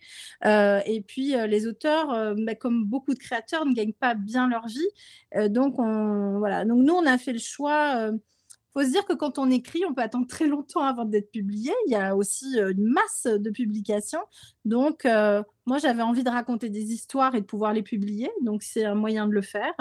Et on a choisi le format digital parce qu'on pense euh, bah, à tous les, es- les expats qu'on connaît qui n'ont pas accès à de la littérature française euh, facilement. En fait, c'est une, boîte qui s'est montée sur notre expérience de vie, sur le voyage, sur les rencontres, sur l'expatriation, etc. Donc, ça nous permet bah, de raconter des histoires, de faire découvrir le monde. En fait, c'est de faire lire les enfants, de, leur faire découvrir et d'apprendre comme ça à travers la lecture. Et euh, voilà, il y a des petits dossiers pédagogiques qui permettent de faire des apprentissages transversaux, ce qu'on trouve intéressant, et dans lesquels ils vont créer, parce que pour nous, c'est important. Nous, nos enfants, ils font du montage, ils écrivent leurs films, ils font des BD. Euh, notre euh, une fils aînée a gagné euh, le, un petit fauve d'or à Angoulême, il dessine de la BD. Donc, on, on aime encourager la créativité. On trouve que c'est un manque dans les systèmes Donc, The Donc, c'est voilà. ça. c'est euh, la possibilité, à travers des abonnements, d'avoir soit euh, d'avoir des histoires tous les mois en anglais ou en français, avec un fichier pédagogique euh, qui permet d'utiliser l'histoire pour améliorer ses capacités dans la langue cible, l'anglais ou le français, et aussi euh, la possibilité de s'abonner à The Globe Dwellers, qui est un petit documentaire vidéo une fois par mois de 15 minutes avec trois rubriques, See, Meet, Eat, euh, basé un petit peu sur le point de vue de chacun de nos enfants. Euh, chacun a sa rubrique euh, à travers les explorations qu'on va faire. Donc, qui est-ce qu'on a rencontré, qu'est-ce qu'on a vu, qu'est-ce qu'on a goûté, et aussi accompagné d'un fichier pédagogique en anglais et en français. Ça, c'est un des trucs qui m'excite le plus parce que je suis diplômée des cours Florent et euh, j'ai passé euh, bah, tout euh, ce, début de, mon, de ma vie adulte sur les tournages, sur scène, etc. Et ça me manque, en fait. J'ai fait d'autres choix après parce que bah, j'avais envie de faire d'autres choix, mais j'ai vraiment envie de retourner, de raconter des histoires, de créer. Je me dis peut-être qu'au début, ça va pas être top, mais c'est pas grave. Et on a, je, suis, je suis super contente de le faire. C'est quelque chose qui me rend profondément heureuse. Donc euh, ça, c'est super sympa. Et puis il y a tout le côté humain de The Ways to Teach où on va aller faire du bénévolat dans des écoles, où on va euh, justement Dans des euh, alliances françaises dans aussi. des alliances françaises. euh, euh, voilà, où On on, va aller raconter des histoires en français, Ouais. raconter des histoires en anglais, partager nos, nos méthodes d'apprentissage, euh, échanger, découvrir les leurs, euh, Mhm. former des enseignants, se former auprès d'autres enseignants, euh, voilà, et puis euh, faire du bénévolat. Et Il y les enfants vont participer à ça. Pardon. Vas-y, vas-y. Ouais, Oui, ouais, les ouais, enfants, ils ouais, participent. enfants vont- euh, ils sont excités à l'idée de, de découvrir euh, tout ça, de, de découvrir euh, différentes choses et puis de, de partager, d'échanger avec, euh, Mm. avec des gens. Mes deux enfants, ils se sont fixés d'apprendre plusieurs langues sur le chemin. Donc euh, voilà, ils veulent apprendre le thaïlandais. après, ils veulent euh, devenir euh, trilingues parfaits en, en En espagnol, espagnol. parce qu'ils sont déjà bilingues. Et puis euh, voilà, donc euh, Alors. ils ont déjà euh, des bonnes bases. Là, il y a une prise de conscience de l'enfant qui est incroyable. Mmh. D'où vient Mmh. cette prise de conscience elle, vient de tout, tout- de, de- dans quoi ils sont baignés au quotidien à travers vos aventures, votre euh, style Ouais. de vie. C'est Ouais. cette ouverture d'esprit et cette ouverture au monde. Parce que c'est. Alors peut-être que, je sais pas, vous allez me dire, vous- il y a un peu d'inception dans l'idée, dans, dans l'histoire, où, où vous suggérez peut-être des choses à un moment donné, ou, ou- enfin, il y a- On je pense qu'il y a des choses qui viennent de fait- eux, il y a des choses qui, qui sont peut-être un peu suggérées par les parents, toujours, pour, dire, pour leur faire découvrir, parce que de, de eux-mêmes, ils- déjà, et à base, un enfant ne connaît pas ce que c'est le thaïlandais, donc j'im- j'imagine qu'à un moment donné, il faut lui faire prendre conscience, et après, euh, lui donner envie, et que ça vienne de lui, quoi, pour qu'il soit motivé. Alors, ça va venir. on- C'est l'exposition. c'est ça. C'est l'exposition qui. On, co- qui on faut- copie. L'enfant copie. Hmm. C'est-à-dire que c'est comme ça qu'on apprend. Euh, et donc, si nous, en tant que modèle, on leur demande des choses, mais qu'on n'est pas capable de se les imposer à nous-mêmes, ça va pas marcher. Par contre, on- quand on leur a dit de lire, euh, pour eux, ça leur paraissait normal, parce que nous, on est en train de lire souvent. Donc, ils nous voient faire cette Et parce action-là. qu'on aime ça. Euh, quand on parle des langues, tout ce qu'on a regardé ou écouté ou lu, on le fait dans la langue originale quand c'est possible. Donc on regarde des films en coréen, on regarde des films en japonais, on regarde des films en espagnol, des séries. Oui, on n'a jamais mis On de jamais barrière. mis de On n'a jamais dit, ça, tu vas pas comprendre, tu ne parles pas anglais. Et en fait, euh, nos enfants, il faut savoir, ils sont bilingues, ils n'ont jamais pris un seul cours d'anglais. Et ils sont meilleurs que nous, ils sont en train de devenir meilleurs que nous. Donc, euh, mais euh, depuis qu'ils sont petits, c'est un moyen extrêmement simple, c'est de mettre tout en VO, c'est tout. Hein. Il y a pas, c'est pas plus compliqué que ça. Et après, introduire de l'affectif. Mm. Nous, c'est une langue et une culture, enfin toutes les cultures que ça ressemble, qu'on adore. Donc on la vit, on la vit à la maison, euh, on, on en parle, on a des amis, on voyage, on y va. Donc euh, forcément, ça devient quelque chose qui est très naturel. A, Et je pense qu'avec tout ce qu'on veut apprendre, c'est pareil, on, s'imbibe des choses. on a accueilli chez nous euh, à Noël, euh, juste avant les confinements, euh, une collègue qui était prof d'anglais en Corée, une coréenne, Qui. Euh, qui, avec qui j'avais eu pris contact en 2014. Et on avait gardé le contact euh, tous les deux comme ça. Et donc là, elle est venue passer euh, 15 jours à la maison et super. elle a partagé sa culture avec les enfants. Euh, elle faisait ses méditations bouddhistes à la maison, elle nous a fait des repas, on lui a fait Mm. goûter de la cuisine française, on a été faire des visites ensemble. Donc il y a eu un vrai échange. Et cette, ça, c'est un exemple, mais on a reçu des Anglais, des, des Gallois. euh, c'est ce que je disais tout à l'heure, l'apprentissage, l'humain est extrêmement important. C'est-à-dire que à partir de- du moment où l'enfant, l'enfant, il a envie d'apprendre. En fait, c'est pas vrai de dire il a envie de rien faire. Si, il a envie. Et à partir du moment où il- on lui présente des gens qui sont intéressants, qui ont quelque chose à lui raconter, Ça fait que sens. seuls eux peuvent raconter, mais ils adorent. On est parti faire notre shooting avec Jean Gab, qui est chef op, et ils ont adoré. Voilà, ils se prennent d'affection. Enfin, ils, ils aiment les gens qu'on rencontre et, et chacun a quelque chose, une expertise à leur faire passer. Et ça ouvre leur monde. Et donc, eux, ils développent des passions pour quelque chose et ils ont envie d'aller plus loin. Et nous, notre rôle, dans ces cas-là, c'est de leur donner encore plus de nourriture. Ouais, mais en fait, ça s'applique en fait à n'importe quel âge. À n'importe quel sûr. âge de la vie, en fait, on... là actuellement, on est en Espagne et euh, bon, en Espagne, les Espagnols ne parlent pas bien du tout anglais. Et c'est vrai que du coup, là, c'est nous, on parle. Moi, je parle un tout petit peu espagnol, Olivier pas du tout. Et c'est vrai que du coup, bah, ça nous met une barrière. Et là, euh, Olivier, tu as fait quand même l'exercice plusieurs fois de, bon, bah, de chercher euh, comment on disait. euh, Ah bah, ça m'a vite saulé de ne pas pouvoir communiquer Voilà. avec eux. hein. Et bah, en fait, c'est ça. Tu as Oui, fait mais parce que l'effort vous d'aller vers eux. quoi. Et- et- Vous et- essayez d'être parfait, en fait, ça marche pas. Moi, j'ai passé un mois au Brésil à- avec un- mon sac à dos et une copine. Je ne parlais pas un mot de portugais, je ne parle pas un mot d'espagnol. J'ai parlé à plein de gens. Je ne peux même pas te dire comment j'ai fait. J'ai parlé à plein de gens. Je vais te dire, euh, j'avais froid, je suis allée voir quelqu'un, j'ai fait. Il m'a compris, elle était morte de rire et elle a commencé à me parler. Et puis, je sais pas, de fur et à mesure. C'est comme ça le Mais langage. C'est-à-dire que. eux, en fait. Le fait d'aller Oui. vers eux, c'est fait qu'ils ils- ils ça. le prennent bien, ils sont contents du coup parce Ouais. qu'on fait l'effort. Et du coup, euh, et c'est vrai que euh, on est plus. Mais ils t'adoptent on est, mieux- on est accepté quand on fait l'effort de mettre deux mots d'espagnol dans une phrase un peu comme ça, C'est ça. euh, voilà. Alors que si euh, on ne fait pas cet effort. On est challengé par la situation. J'ai fait six mois à Tenerife. Je me suis fait arrêter par la police et contrôler dans la rue. Euh, moi, j'ai fait allemand à l'école. Ouais. Ah, comme hein. toi. J'ai fait euh, et donc, euh, mais depuis euh, que j'étais à Tenerife, dès que j'étais à la maison, je regardais une émission de télé à tout lado. Je comprenais rien. Il y avait des espèces de, de textes-messages qui défilaient en bas des écrans, en plus l'écriture texto, tout ça. Mais à partir de tout ça, j'ai chopé quelques mots d'espagnol. J'ai baragouiné. J'ai dit soy euh, no habla espagnol. Et puis j'ai essayé d'expliquer mon truc avec mes mains, avec mes mots. Et déjà, j'étais pas anglais, donc c'était un bon point. Et derrière, ça s'est super bien passé. Non, et puis en fait, tu n'as pas besoin de beaucoup de mots pour te faire comprendre. Si tu vas voir quelqu'un et tu lui dis me, burger, eat, la personne d'en face, elle comprend.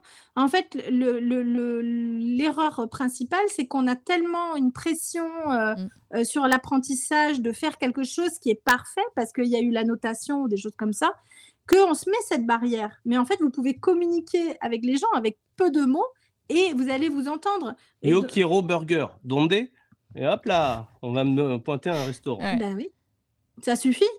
Moi, j'ai passé une journée avec un Brésilien parce que euh, on est arrivé dans une ville où il y avait la grève des flics. Et je ne sais pas si vous avez déjà fait le Brésil. Le Brésil, c'est un pays qui est super sympa. Et, mais les grandes villes, elles craignent un petit peu. Donc, au Rio, on peut entendre des coups de feu dans la journée, des choses comme ça. Donc, quand on est deux nanas, et, en- et j'ai et j'ai 46 ans, j'y suis allée, j'avais la vingtaine et quelques, enfin, je devais avoir 24, 25 ans. Euh, bon, euh, on fait attention quand même. Donc, on est sorti de Rio, on a traversé traversé tous les Espírito Santos et ça c'était génial. Les gens sont extraordinaires au Brésil, c'est un pays que j'ai adoré. Mais il y a eu une autre ville, alors je sais plus comment elle s'appelle, qui est dans l'Espírito Santos. Je crois que c'est Vitoria. Et après, on est allé à Salva- Salvador da Bahia aussi, où ça craint pas mal. Et à Vitoria, il y avait euh, Grève la de la- grève des milices, la grève des polices. Et il y avait une espèce d'ambiance. Moi, je suis quelqu'un qui euh, a l'habitude de me reposer sur mon instinct depuis toujours. Et donc, je me suis sentie très, très mal à l'aise. Donc, je, me suis dit, bon, qu'est-ce qu'on fait dans ce cas-là? On va se mettre dans un parc public. Parce que dans un parc public, il y a des gens qui passent. Et on a vu un guide qui passait. Et euh, on est allé le voir, il était jeune. Et on, a réussi à baragouiner qu'on avait peur. Et on lui a dit, est-ce qu'on peut... Enfin, voilà, on, on dit peur parce que dans ce cas-là, on va pas, on va pas, quand on parle pas la langue, on ne fait pas une explication de texte, on dit juste des mots simples. On a peur. Est-ce qu'on peut rester et faire la visite. Donc, on a fait ça. Et à la fin, il nous a dit Venez avec moi. Et j'ai passé ma meilleure journée au Brésil. Il nous a emmenés dans sa famille. Ils nous ont fait manger. Il nous a invités au McDonald's. Au McDonald's, au Brésil, ils font des petites danses. Donc, ils mettent une boombox et puis ils font la danse du McDonald's. Enfin, voilà un truc euh, complètement irréel. Et il nous a raccompagnés pour prendre notre bus et on est parti. Voilà. Mais ça, c'est ce que j'adore dans le voyage. C'est ces moments que tu n'attends pas. Mais si tu vas pas vers les autres, tu ne vivras pas ces moments-là. C'est pas possible. Et, Ouais. euh, et, et- et passer à côté de moments comme ça, qu'est-ce que c'est dommage? Parce que pour moi, c'est l'essence du voyage. C'est-à-dire rencontrer les gens et rentrer dans leur vie et, découvrir quelque chose que tu n'aurais jamais découvert si tu avais suivi un, juste un chemin touristique basique. Bah, c'est ce qui nous est arrivé quand on est allé en Australie, qu'on s'est retrouvé SDF. Au final, on a vécu les meilleures euh, journées de notre Oui. vie parce que on, a- on est allé vers les gens et les gens sont venus vers nous. Et c'est là Ouais. que en fait, il y a eu un vrai échange et qu'il n'y avait pas d'attente particulière euh, pour chacun en fait. Et comme le père de famille qui vous a accueilli euh, après euh, le bush, hein, c'est toi qui m'avais raconté ça. Ouais, qui nous avait pris en stop. Ouais. Ah, les auditeurs n'ont pas, les auditeurs ont pas l'histoire. Si un jour on devait, on devait raconter l'histoire On, en, on pourrait raconter en version longue, euh, ça ferait un podcast de, de 5 heures.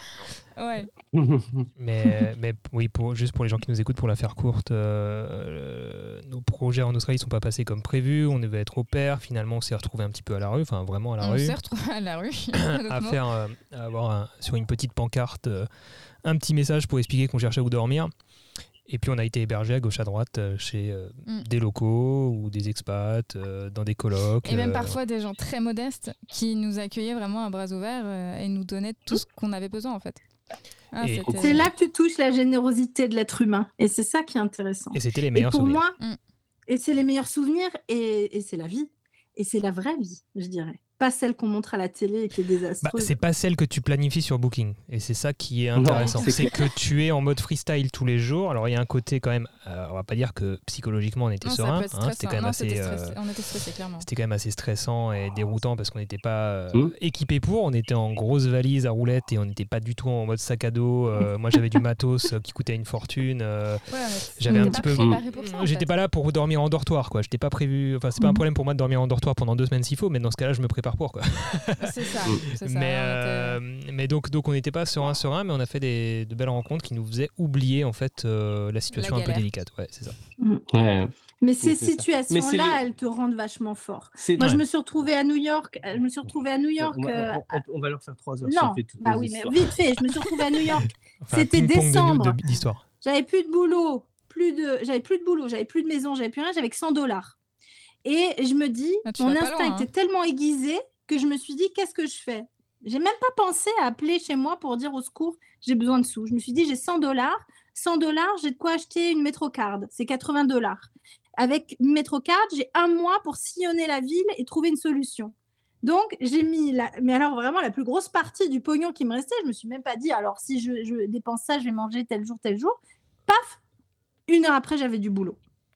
Et là où j'ai trouvé du boulot, il y avait une nana au bar qui a entendu mon histoire qui m'a dit J'ai ma colocataire qui est pas là en ce moment, j'ai une chambre libre, viens, je t'héberge. J'ai rencontré Vista qui était iranienne, qui m'a hébergée pendant un an, qui m'a euh, un an, un mois, qui m'a nourri pendant un mois et grâce à elle, j'ai pu retomber sur mes pieds. Ouais, mais ça, c'est les imprévus aussi qui font ça aussi parfois. Et suivre aussi Un un peu son yeah. instinct. Mhm. Et du coup, euh, donc, euh, ce projet de, The Ways to Teach qui va vous faire du coup voyager parce que vous allez faire plusieurs pays. Est-ce que vous pouvez nous en parler un peu là de, de ce projet de voyage? Jusqu'où il va vous emmener pour l'instant? Alors, pour l'instant, on commence par la Thaïlande, on enchaîne avec le Vietnam euh, pendant une semaine, Bali pendant une semaine, ensuite on a trois mois de prévu en Australie, et ensuite, on ne sait pas. Parce qu'on s'est gardé la liberté de pouvoir suivre les différentes opportunités qui vont s'offrir à Mhm. nous, parce qu'on va voir comment ça évolue. euh, Est-ce que financièrement on va tenir? Parce que euh, on a parlé tout à l'heure des finances, mais nous, on part avec euh, 15 000 euros pour 5. pour 5 La majorité des gens qui partent autour du monde, ils partent avec 10 à 15 000 euros par personne pour un an. Ouais. Voilà. Donc, c'est une idée du budget. On va faire tout ce qu'on va pouvoir sur ce budget-là. On part avec euh, sans filet. Et si et comme, il faut dire comme, comme ça va fonctionner, euh, The West to Teach, euh, on va avoir assez de finances pour pouvoir continuer et aller plus loin. Ouais, c'est le but, c'est le projet, quoi. Et euh, Voilà. du coup, alors on peut se demander aussi comment ça fonctionne ce voyage au bout du monde. Comment on voyage au bout du monde comme ça, toutes les semaines, tous les mois, on change de- d'endroit avec cinq enfants? Comment Avec trois enfants, Trois enfants. À cinq, Trois. à cinq avec trois enfants. J'aurais bien aimé pas mal. que j'en ai trois. euh, bon, je sais pas, on n'y pense pas. On leur a demandé, eux, ils sont partants, ils ont hâte. Voilà. euh, tu... Mais franchement, tu as besoin de quoi pour vivre? De manger, de boire? Savoir où tu vas dormir? Ouais, et dormir à l'abri, à la limite, et puis basta, hein, t'as pas beaucoup de besoins. J'ai une idée comme ça qui me traverse l'esprit, c'est alors euh, parce que quand, quand, quand, quand on dit à des enfants qu'on qu'on part, en général, un des clichés que moi j'ai en tête, c'est euh, voilà, des fois ça peut être difficile pour eux de quitter leur, leur- leurs amis. Alors vous en l'occurrence, ils ont déjà beaucoup voyagé, donc je sais pas trop comment euh, est formé leur cercle d'amis. J'ai cru comprendre qu'ils étaient déjà amis entre eux, enfin qui, qui retrouvaient ce, ce côté euh, best friend entre eux euh, en famille, donc ça Mhm. c'est super. Un enfant unique, c'est potentiellement peut-être un peu plus dur pour lui, je sais pas. Enfin, ça dépend de la relation qu'il a avec ses parents, mais, euh, mais dépend, je, je ouais. trouve que, Moi, je je connais trouve beaucoup- que avoir ouais. des amis et connaître ce, alors du coup entre entre frères et sœurs, c'est très bien aussi, je pense. ça Mais crée des repères, en fait. j'ai l'impression que c'est super important. Et ça peut être partir, ça peut être perdre ses repères. Il y a un journaliste qui a demandé à mon fils euh, que tu n'as pas. euh, il lui a dit Tu, tu n'es pas triste de quitter tes amis? Et il l'a regardé, il lui a dit bah, Je m'en ferai ailleurs. Ouverture d'esprit. C'est vrai. Voilà. Ouais. Bah oui, on a des amis partout, mais nous, on a des amis partout. Là, on va retrouver nos amis. On va, on n'a pas vu nos amis depuis quatre ans et on va les voir. Donc, euh, il y a une attente. Euh, Ce matin, j'ai demandé à chacun des enfants Est-ce que tu as peur? Parce que moi, je fais des rêves, je me projette là-bas. C'est une façon pour le cerveau de se préparer à l'inconnu. Il s'invente des situations. Donc, je vis, moi, sortie de l'avion, je vis mon premier trajet en bus. C'est un truc, moi, je le fais toujours. C'est un peu angoissant, mais voilà, ça se fait. Je me fais des scénarios divers et variés. Comme ça, je suis prête à des éventualités eux, ils me disent non, ils n'ont pas de rêve sur ça. Et euh, toujours mon fils me dit, mon fils aîné me dit, à six mois, euh, je rêve de quand on va euh, en faire re- retourner au parc. Parce qu'en fait, à Melbourne, il y a un parc qui s'appelle Adventure Park, qui est absolument fantastique pour les enfants parce qu'il est construit de briques et de brocs. Et c'est son but ultime. Voilà, son but ultime, c'est de retourner dans ce parc. Mais après, ils ont aussi, je pense, euh, l'habitude aussi d'entretenir des relations à distance parce qu'ils ont des amis un peu partout euh, dans le monde au final.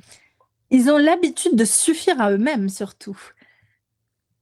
Mm. Donc, quand on est bien avec soi-même, on est bien partout et on est bien avec les autres. Et, et, et comme ils, ils sont instruits en famille, ils sont aussi à l'aise avec des adultes. En fait, dans leurs amis, il y a des gens qui sont plus âgés, il y a des gens qui sont moins âgés. Ils n'ont pas de, ils ont pas de tranche d'âge spécifique.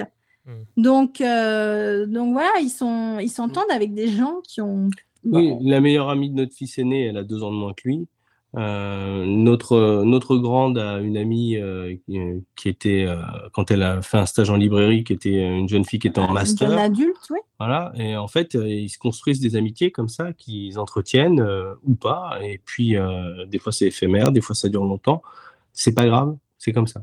Et se suffire à soi-même, ouais, c'est super important, je pense, pour construire un adulte euh, derrière. Un adulte qui est bien dans sa peau, qui est serein, qui a confiance, confiance en soi.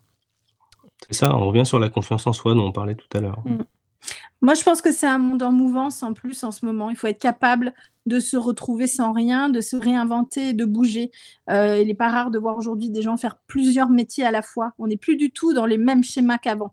Et euh, pour moi, c'est la meilleure chose que je peux offrir à mes enfants, c'est la capacité de rebondir, de voir qu'on ne peut plus rien avoir et se reconstruire. Et donc nous, ils ont l'habitude avec nous, on recommence, on n'a rien, alors qu'on avait plein de choses, on n'a plus rien et on recommence avec un petit budget. Je vais pas vous dire que c'est pas fatigant, mentalement ça l'est quand on arrive à 46 ans.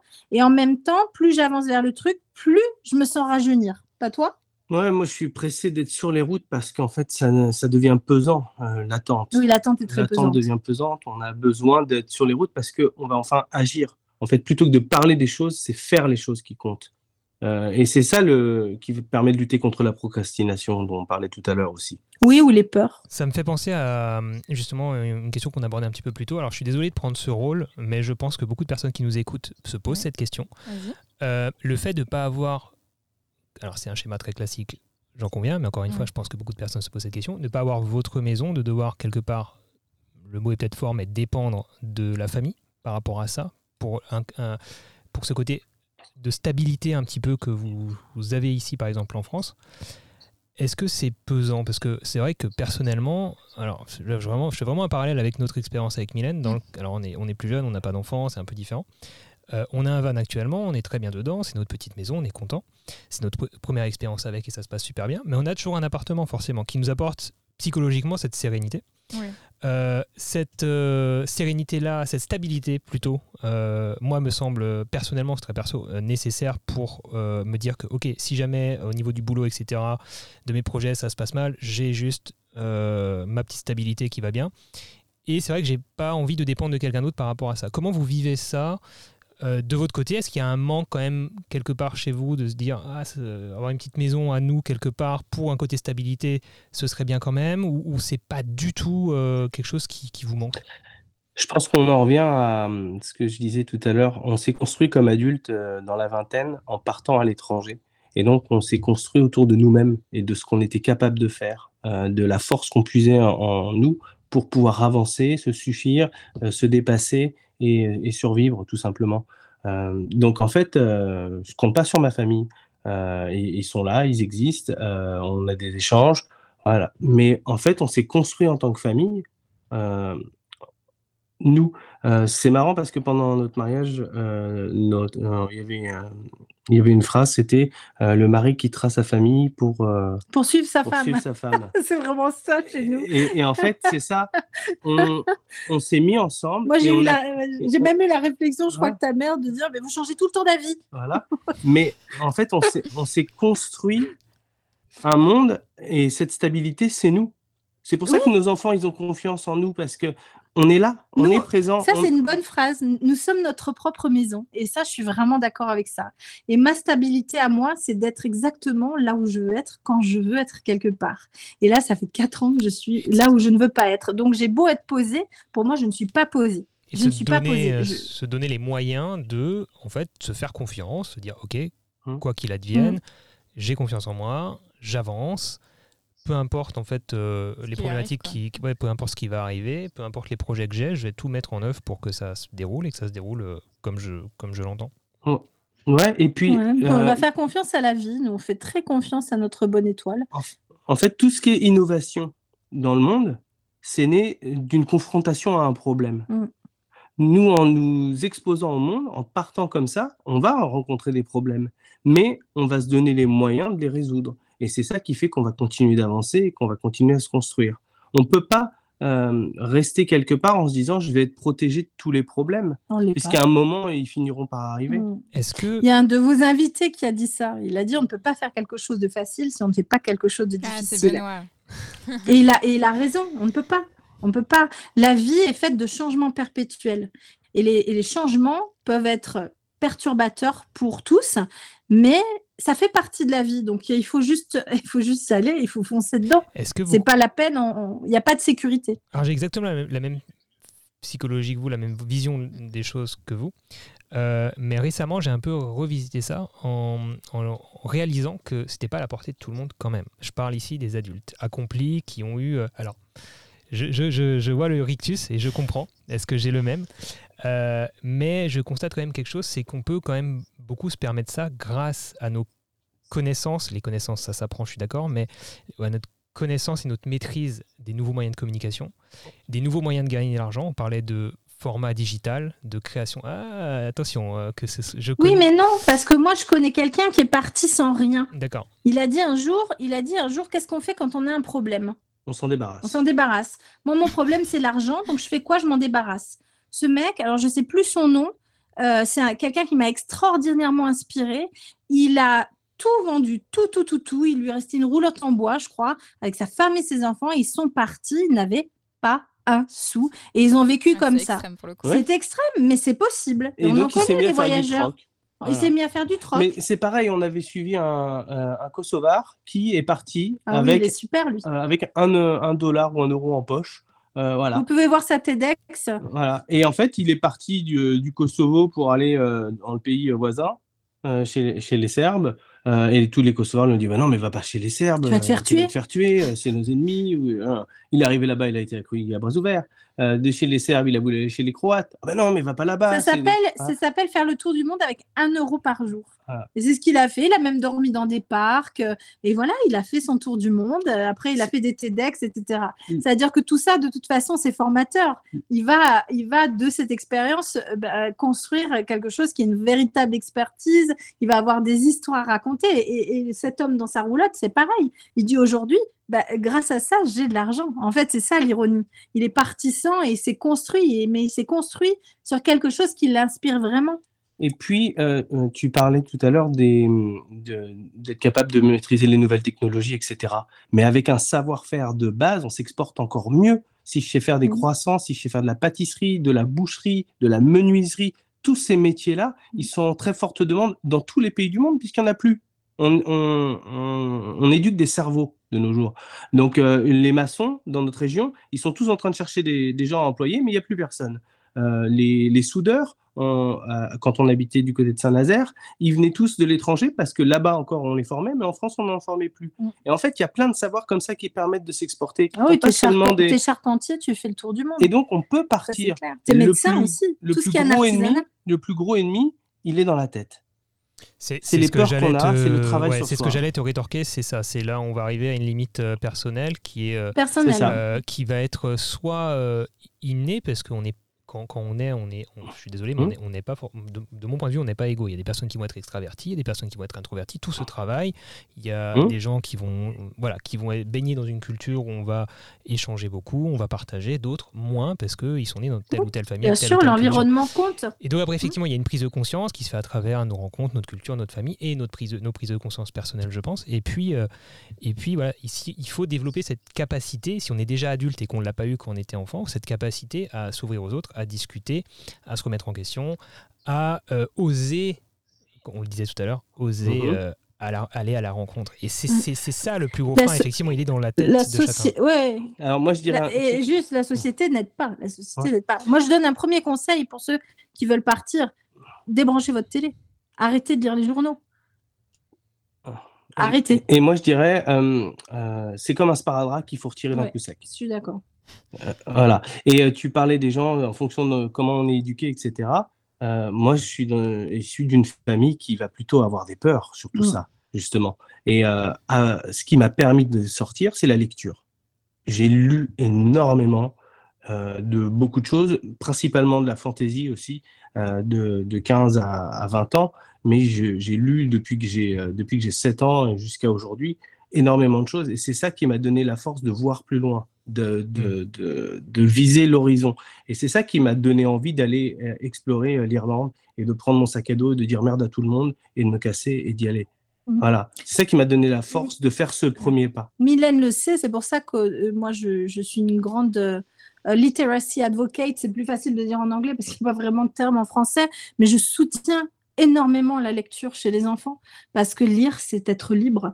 Dans les livres, on apprend tout ce qu'on veut. Les livres euh, vous donnent une force incroyable. Après, il y a lecture et lecture. Il faut aussi lire des choses euh, qui sont complexes, etc. Et lire de tout parce que euh, on développe notre esprit critique.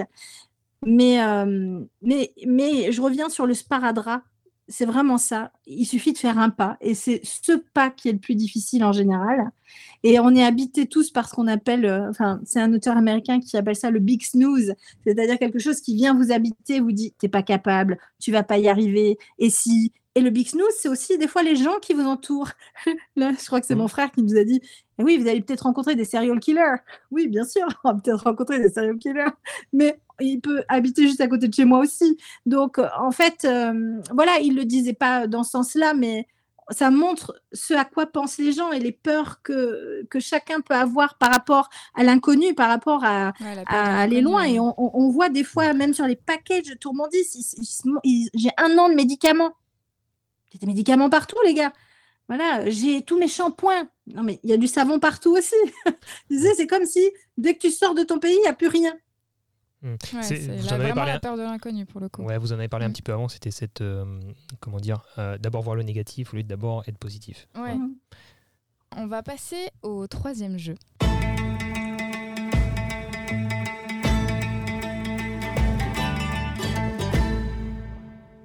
Alors, ce troisième jeu, ce sera avec un de nos auditeurs. Euh, vous pouvez d'ailleurs euh, vous inscrire. euh, on, on met en story parfois le formulaire pour vous inscrire pour participer euh, peut-être à ce jeu. Euh, le but, c'est que de vous faire gagner un bon d'achat de 50 euros chez euh, Photociné Comédie qui sera valable sur tout leur site internet pour vous équiper. Alors Ninon, je te demandais un numéro entre 1 et 10. 8. Alors, on appelle... Tobias. Allô Allô Tobias Oui Bonjour, c'est Mylène de Secret Créateur, le podcast. Salut Bonjour. Tobias, comment vas-tu Salut Olivier bah, Ça va bien, ça fait plaisir de vous avoir en ligne, non Eh ben écoute, tu t'es inscrit, tu t'es inscrit. Regarde, euh, on, on a tiré ton numéro au hasard. Ce sont nos, nos invités du jour qui ont tiré. euh, C'est euh. Ninon et Thomas qui ont créé euh, The Ways to Teach, euh, un éditeur euh, pédagogique bilingue. Pour aller voir un peu ce qu'ils font, ils voyagent beaucoup. d'accord, je connais pas du tout, ok. Eh ben c'est l'occasion. Tobias, tu peux nous dire un petit peu d'où tu viens, euh, ce que tu fais dans la vie? Alors moi, je, suis, je viens de l'Aube, de Troyes, D'accord. euh, et euh, dans, dans la vie depuis, depuis peu, depuis à peu près deux ans, je suis indépendant euh, photographe vidéaste. J'en vis pas encore, Ok, bon, Euh, mais je fais deux trois petits, bah euh, moi aussi je et je fais deux trois, je fais deux trois projets à droite à gauche. Et là, bon, je, je vais aller du côté de Strasbourg normalement bientôt, donc euh, j'ai essayé Ah. de trouver un boulot à temps fixe là-bas pour essayer d'en vivre. Ah d'accord, tu, tu changes de région quoi. Ok. Tu, euh, Est-ce que tu suivrais pas Ouais. une demoiselle dans l'histoire là? Non, non, non, non, non. non, Moi, je l'ai c'est- fait, j'avoue. J'ai ma copine qui est en, j'ai ma copine qui fait de la, qui va en master de traduction là-bas, pour ça du coup. D'accord. Bah écoute, tu vas, Traduction audiovisuelle aussi. Du coup. du coup tu vas découvrir ou redécouvrir l'Alsace et t'y installer, c'est super. Je peux, je peux pas te Ah, recommander chouette, meilleure région que l'Alsace. T'aurais Bah, dû choisir le Haut-Rhin. T'aurais dû choisir le Haut-Rhin, mais c'est pas grave. Strasbourg, c'est pas si mal. Bah, Euh, oh, viendrai à, à Colmar quand même faire un petit coucou. Alors, Ah, eh ben, exactement. Alors, du coup, pour euh, te soutenir potentiellement dans euh, ton projet, euh, a gagné aujourd'hui donc un bon d'achat de 50 euros chez euh, le sponsor euh, de l'épisode, à savoir Photo Ciné Comédie. Donc, un bon d'achat de Ok. 50 euros euh, que tu vas peut-être pouvoir gagner. Je sais pas si tu connais euh, la boutique Photo Ciné Comédie, j'en parle assez souvent sur mes J'ai jamais acheté, mais je connais. De nom. J'ai jamais acheté là-bas. Et ben Ouais. écoute, ce sera l'occasion de, de t'équiper, de compléter un équipement euh, si tu en as besoin. Je laisse euh, Mylène te présenter le jeu et puis euh, bon courage, bonne chance. Alors, donc, euh, pour tenter de gagner ce fameux bon d'achat, tu vas avoir cinq questions avec euh, donc euh, à chaque fois trois réponses et tu devras me donner donc, la bonne réponse. Il va te falloir minimum trois bonnes réponses sur les cinq pour remporter le bon d'achat. Est-ce que tu es prêt? Ouais, bah oui, de toute façon, pas le choix. Alors, première question. Quel photographe a réalisé la photo Le baiser de l'hôtel de ville? Robert Capa, Willy Roni, Robert Doisneau. Alors, est-ce que je peux ré- réentendre les, les différentes propositions? Oui. Robert Capa, Willy Roni Ouais. ou Robert Ouais. Doisneau Euh, je dirais Robert Duano, mais Si, si, c'est bien. C'est un peu de la déduction. Eh bah, t'as une bonne déduction. Et Thomas avait la bonne Ok. réponse. J'ai vu un, un 3. euh, Vous aviez la bonne réponse, hein, Ninon et Thomas. Alors, oui, ils me font oui deuxième- de la tête. Deuxième question. Dans le film le Cap- euh, Captain Fantastic, qui incarne le rôle du père Ben? Viggo Mortensen, Oh, Liam Neeson, Ryan Gosling. Euh, je dirais le deuxième, mais le reste, c'est du hasard. Liam Neeson? Ouais. Alors, euh, il y a Thomas et Nino qui me font non, non, non. Et non. Ah, mais Ah je, là, connais- pas du tout. Eh ben, c'est Viggo Mortensen et c'est euh, un film qui parle justement d'un père qui, euh, qui est en, on va dire en marge de la société du coup et qui euh, déscolarise ses enfants euh, pour euh, leur apprendre à vivre dans la nature en fait. Tout, ça, enfin, tout simplement, euh, ça, c'est Pas tout simple hein, parce qu'il est aussi euh, confronté du coup à la société et à sa famille qui est contre Ouais. justement ce, ce- cette vie-là. On est dans le thème euh, du podcast du genre. On vous entend toujours, Ninon et Thomas Je suis pas sûr. Si? Euh, oui, oui, c'est Ah, possible. si, si, vous êtes là, vous êtes là, vous êtes là. Ouais. Mais on a bien répondu pour lui, ça marche pas? Ah, Bah, il, a encore trois, il a encore trois chances. Ouais, Il a lui encore faut- trois encore questions. Il lui, faut, il lui faut encore deux Il bonnes va réponses assurer, sur il les trois.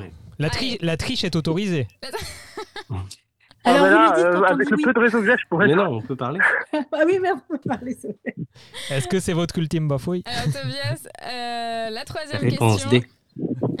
Oui. En quelle année se déroule l'histoire de Dirty Dancing? En 1942, en 1963, en 1986 C'est chaud. Euh, je dirais 1963, pareil, déduction.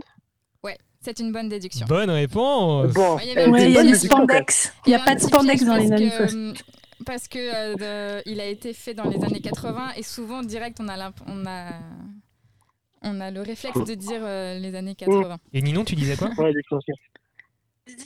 Il y avait il y déjà des spandex dans les années 60. Des, Ah. les pantalons collants, là. Ah, des spandex, mais j'avais pas le. Non, on n'en porte pas. Donc oui, on ne connaît pas. C'est quoi un C'est- C'est des leggings Mais maintenant. c'est les leggings. Enfin ouais, mais tu sais un peu. Ça tirait bien, peu, Olivier euh, Ah, mais j'en ai un actuellement, c'est juste que tu ne le vois pas à l'image, c'est tout. Euh, Là. les joies du télétravail. Bon, alors du coup, tu as deux bonnes réponses. Il te reste une bonne réponse à, Trouvé. à trouver et du coup, tu auras le bon Ok. d'achat. Il te reste deux questions. Donc, quatrième Bon. question. Euh, de quel film est tirée cette réplique? Le lion ne s'associe pas avec le cafard La nuit au musée Mille et une pattes Ou Astérix et Obélix, Mission Cléopâtre Euh, je dirais La Astérix et Obélix, euh, du point de vue des Romains. Oui, bonne réponse. Yes. Ok, cool. Ça aussi, c'est de la déduction, en fait. Comment Euh, t'as pu- j'ai- pas de culture. Ouais, ouais, mais attends. Astérix Obélix Mi- Mission Cléopâtre, c'est quand même. un- T'as quel âge? Attention, attention. Quel âge as-tu? 20 j'ai 21 ans, mais je l'ai vu il y a longtemps. Mais j'ai plus toutes les répliques automatiquement. Ouais, alors c'est Ouais. peut-être moins une référence culte que nous qui avons Non, euh, la trentaine. Il n'y a pas de bonne ou de mauvaise euh, réponse, on va dire, Tout est une histoire de. Bref. Euh, de situation. De situation. En tout cas, félicitations à toi. Tu as d'ores et déjà gagné ce bon d'achat 50 euros auprès de notre partenaire Photo Ciné Comédie. Donc, dernière question pour le fun. Ouais, là, c'est pour le fun. Ouais. Ok, Alors. voilà, j'ai plus de pression. Qui a réalisé Kill Bill? Quentin Tarantino, Al Pacino, Clint Eastwood. Euh, Tarantino? Yes. Bravo. Ouais, Là, t'as moins hésité, même pas là. de la déduction. C'est Ouais, bien. ouais. Euh, Kill Bill que Mylène a vu euh, il y a moins d'un an. Ouais. Je l'ai un peu forcé parce qu'au début elle avait un peu peur euh, Et au du final, côté j'ai euh, trop trop sang. adoré, j'ai envie de les revoir en fait. C'est un- c'est devenu un de ses films préférés. Donc, euh, Ouais. Non, c'est sympa. Franchement, c'est sympa. euh, moi, je suis un grand addict de Tarantino. Je sais pas vous, euh, Ninon et Thomas. Oui, bah, c'est notre époque, mais ouais, ouais. C'était le retour de Travolta. hein. Non, on les a pas Ouais, tous vus. Pulp ouais. Fiction. hein. Ouais, Pulp Fiction, ça a Mais marqué, du coup, ça a Kill marqué Bill, notre il est époque, passé hein. au-dessus de, Pulp Fiction. Ouais, bah, il est moins Vraiment. tordu que Pulp Fiction. Il est plus, la- disons que l'histoire est plus simple à suivre. quoi. il n'y a, pas- Ouais, il y a pas cinq mais- histoires. Moi. Ouais, moi j'aime pas tous ces films. mais J'ai beaucoup aimé Pulp Fiction. Ouais. Après Réservoir Dog, c'est lui aussi. Mhm. Moi j'ai moins aimé parce que bon, c'est un peu euh, voilà. C'est ce qui est je intéressant. du en vous massacre. entendant parler j'en ai Voilà. très peu, Django Unchained. Ah, il est Ouais, génial c'est celui-ci. vraiment pas mal. Django Unchained, il est Mm. génial. Qu'est-ce Kill que, Bill, c'était sympa. qu'est-ce que tu disais, Tobias? Euh, je me rends compte en vous entendant parler que j'en ai très peu vu aussi. Mais moi, culture cinéma, en fait, je crois que j'en ai zéro. J'ai l'impression que tout le monde me parle de films en disant que c'est des classiques, mais moi, j'ai rien vu. Je te Mais ça, rassure. en hein. vrai, c'est pas grave. hein, Il suffit juste de les regarder et c'est vite Bah, rattrapé. hein. Ouais, et au moins ça te permet, Non, tu puis sais, même, c'est pas plus mal quelque part, ça te permet d'avoir euh, de, de, de créer à travers ta propre vision des choses et, et être peut-être le moins influencé. euh, voilà, c'est toujours bien de s'inspirer, de voir ce qui a été fait pour certaines règles, mais après, euh, si tu es totalement un esprit, euh, un, un électron libre en termes de, de créa, au moins, euh, au moins tu fais les, les choses qui viennent du cœur. Quoi. Elle va Ouais, pas dire sûr. ça à Quentin Tarantino. hein. Parce que Quentin Tarantino, il a regardé des milliers et des milliers de films. Quand même, ouais, hein. c'est sûr, c'est sûr. Non, Ouais, mais- après, les deux sont vrais. Les deux sont vrais. Ouais. mais ouais, les- Après, c'est pareil, c'est la façon dont on s'approprie euh, ce qu'on regarde, ce qu'on entend, ce qu'on écoute et, et quand, ce qu'on en fait. sa propre interprétation. Parce que si on copie, évidemment, c'est pas. Et ben ça écoute. Félicitations à toi encore une fois Tobias. Je remercie bien sûr encore une fois Photo Ciné Comédie, le sponsor de cet épisode, de nous avoir soutenus sur cet épisode et puis bien sûr d'avoir euh, fait gagner ce bon d'achat aujourd'hui. Bah, trop bien. Et sur Bah, ce Tobias, ben, je te souhaite une bonne continuation dans tes projets en Alsace. J'espère que tu vas kiffer et euh, ouais. bah, de la réussite dans ton projet d'entreprise aussi, dans la créa. Bon bretzel. Merci. Bon Ouais, bah, bah, bon, c'est oui. pas mal ça. Ouais. Ça, faut compter sur moi. Ok. Et Bah, puis merci à, beaucoup. à C'était bientôt sur, euh, sur les réseaux. Et ben, euh, ça marche. à bientôt. Salut. Oui. Salut Ciao. J'ai oublié de lui dire qu'on le, qu'on le recontactera pour lui faire gagner ses 50 euros. Là, il doit se dire Ok, c'est cool, j'ai gagné, mais alors Là, par a contre, euh, je suis deg, euh, je sais Il pas a comment. raccroché, il a dit merde, les cons, ils m'ont pas pris. Ils m'ont pas. ouais, ouais. Heureusement mon argent. toujours. Tobias, tu nous écoutes là, t'écoutes l'enregistrement. On te recontacte, pas de panique. Mylène va te Quand tu nous recontacter. écoutes dans quelques heures, dans plusieurs heures. Alors, euh, maintenant, on va passer à la carte blanche de Ninon et Thomas. Donc euh, là, si vous avez carte blanche, vous pouvez nous parler d'un projet, vous pouvez nous parler de ce qui vous inspire ou d'une anecdote. Et euh, la parole est à vous. c'est difficile. là, hein. tu sais pas de quoi parler. Non, je sais pas de quoi parler là. Ok. Euh, carte blanche, euh, on parlait de, de projets euh, d'écriture, par exemple, euh, puisque on se pose en tant que maison d'édition euh, digitale. Et en fait, euh, on a tout ce projet autour de The Ways to Teach, mais à côté de ça, on écrit. On écrit plein de choses. Donc moi, en ce moment, je suis en train de bosser sur euh, une série euh, pour ados et une série de fantasy euh, en roman. Et ça prend du temps à écrire, mais donc voilà. Donc j'écris là-dessus. Euh, J'essaie de développer mes propres univers et de de- d'éviter la procrastination, puisque euh, la série de fantasy, elle date de quand j'ai fait mon service militaire, euh, donc j'avais 19 ans, et maintenant j'en ai 44. Donc voilà, la procrastination m'a bien empêché d'avancer là-dessus. Et là, le fait de s'être lancé, bah, je prends confiance en moi pour pouvoir aller plus loin et redévelopper ces projets-là. Donc voilà, ma carte blanche, c'était un petit coup de pouce à moi-même pour euh, me dire, euh, vas-y, parle de ce que tu écris, comme ça tu vas être obligé de le terminer. Ça, ça, ça, je me reconnais bien là. Tu sais, c'est. Est-ce que quelqu'un peut lui parler d'abdos? Ah Est-ce que, est que quelqu'un peut parler d'abdos? C'est sa carte blanche, ça. Ma carte blanche, c'est que Thomas ait des abdos. Alors, n'empêche, ça me donne une idée c'est qu'on a, on a pour l'instant, on n'a pas invité de personne qui est dans purement le développement personnel ou euh, le développement vrai, physique l'a avec une encore. vision particulière potentiellement de tout ça. Ce serait intéressant. Ça pourrait être intéressant. Euh, Ninon, est-ce que tu as une anecdote, quelque chose euh, à nous partager? J'en ai plein des anecdotes, euh, je sais pas.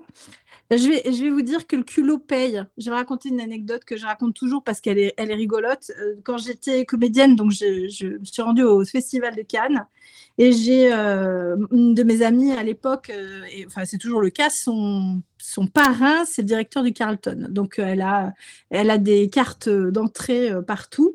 Et elle m'a dit un jour, écoute Ninon, on va à une soirée à l'Hôtel du Cap. Donc il faut savoir qu'à Cannes, l'Hôtel du Cap est un endroit extrêmement fermé où, re- où restent euh, les superstars. Les paparazzis ne rentrent pas, personne ne rentre. Elle m'a dit non, mais t'en fais pas parce que moi je rentre avec Roger Clinton, frère de Bill, et euh, toi, euh, j'ai trouvé des amis qui viennent et ils t'emmèneront. Sauf que ces amis ne sont pas entrés. Donc on est arrivé devant l'Hôtel du Cap et ils se sont fait refouler comme des mécréants. Et moi, je suis descendue de la voiture parce que j'étais bien emmerdée. Il fallait que je dorme avec Audrey. On dormait au même endroit et donc que je rentre avec elle. Et donc, il fallait que je rentre dans l'hôtel du Cap. Et je me suis dit, comment, comment vais-je rentrer dans l'hôtel du Cap? Il y a une grille. Il y avait euh, des gardes de sécurité, certainement armés. Et j'étais là dans ma robe de soirée. Et je ne sais pas ce qui m'a pris. Je pense que quand on est dans des dans des vents de créativité, eh bien, c'est bon parce que ça nous porte à oser et à faire n'importe quoi. Et donc, je me suis mis à marcher de long en large avec à l'époque mon Nokia. hein, on parle d'une époque euh, révolue. Il n'y avait pas, euh, on jouait au serpent sur son Nokia. et à faire semblant d'appeler quelqu'un. Et s'il m'avait parlé en anglais, j'aurais été bien mal parce que je parlais pas très bien en- anglais et de juste dire fuck, for fuck's sake, fuck, fuck, answer the phone, comme ça. Et donc de m'asseoir sur ma pierre et commencer à pleurer en disant answer the phone, I'm outside. Donc les mecs arrivent et ils me disent ça va pas, mademoiselle? Je fais non, ça va pas du tout parce que moi j'ai besoin de rentrer. Il y a mon fiancé dedans. J'arrive de l'aéroport, j'ai même pas mes bagages, ils sont dans l'hôtel, mais j'ai pas la clé, je sais même pas le numéro de la chambre. Et il m'a laissé, il m'a abandonné, son téléphone il marche pas. Et je me suis dit à un moment, s'il me parle en anglais, je suis mal. Je sais pas si je les ai amusés. Je ne sais pas s'ils m'ont cru. En tout cas, ils m'ont ouvert le portail en grand. Et je me suis engagée absolument tremblante de, l'intérieur en me disant, quand, quand on est dans des montées d'adrénaline, parce qu'on vient de faire un truc fou et que ça a marché, je me suis engagée sur la longue allée sans respirer qui mène jusqu'à l'hôtel du Cap parce que je me suis dit, ils vont m'arrêter en chemin. Bon, non, je suis rentrée, il y avait Val Kilmer, il y avait Mel Gibson, et je suis même retournée à l'hôtel assise sur les genoux de Roger Clinton dans sa voiture, ce qui était très glauque, euh, parce que euh, c'est lui qui m'a raccompagnée, mais il y avait plein de femmes dans cette voiture, donc euh, voilà. Donc euh, j'étais assise sur son genou contre la fenêtre, en train de regarder par la fenêtre comme ça. Mais voilà, j'en ai plein des anecdotes Est-ce comme que tu ça. as bien profité du buffet? Est-ce que tu as bien profité Ah oui, du ça c'est important. Euh, non, parce qu'il y avait pas. y a- euh, non, il y avait à boire, mais il n'y avait pas forcément à manger. On a eu un room service après dans une chambre. Ah, quand même. Donc Et on a le très bien culot, mangé. Le culot, Le- le culot nous emmène partout. le culot, osez Le culot vous emmène partout. Et euh, ouais, le culot vous emmène partout. Ouais, ouais. Et il faut y aller. Et, et je me dis que le culot, parce que je ne sais pas s'ils ont vraiment été dupes, euh, est payant parce que ça peut amuser ceux qui sont en face. Le message de la fin quand même. Oser. Oser et Ouais. puis advienne que pourra. On n'a qu'une vie, hein, les gars. Alors, euh, merci euh, Ninon et merci Thomas. Euh, vous pouvez retrouver leur travail donc sur leur site The Ways to Teach. Donc c'est The Ways, tout le nombre 2, euh, teach.com et aussi sur Instagram et sur l'Instagram de Ninon, les mondes de Ninon, où tu partages aussi un peu votre quotidien aussi d'instructeur en famille, j'allais dire. Et euh, merci, euh, je rappelle quand même, merci à Photociné Comédie d'avoir sponsorisé euh, cet épisode. Vous pouvez aussi nous retrouver sur Instagram, Secret de Créateur au pluriel, sur mon propre compte, Nuage de Sucre, et sur celui d'Olivier, euh, Tout IFR. J'ai perdu. ah ouais, t'as pas l'habitude de faire l'outro, donc je vais lancer l'outro, c'est ça T'as dit tout ce que t'avais à dire. Merci à tout le monde de nous avoir écoutés, merci pour votre fidélité. On vous donne rendez-vous donc dans un prochain épisode de Secret de Créateurs. N'hésitez pas à vous abonner pour ne pas louper les prochains épisodes, à laisser une note à ce podcast ainsi qu'un petit commentaire, ça nous fera extrêmement plaisir dès que vous partagez tout ça en story. Et n'oubliez pas que c'est en créant que l'on devient créatif. Salut Ninon, salut Thomas, salut Mylène. Bonne fin de journée, à bientôt. Salut, à bientôt. Bye bye.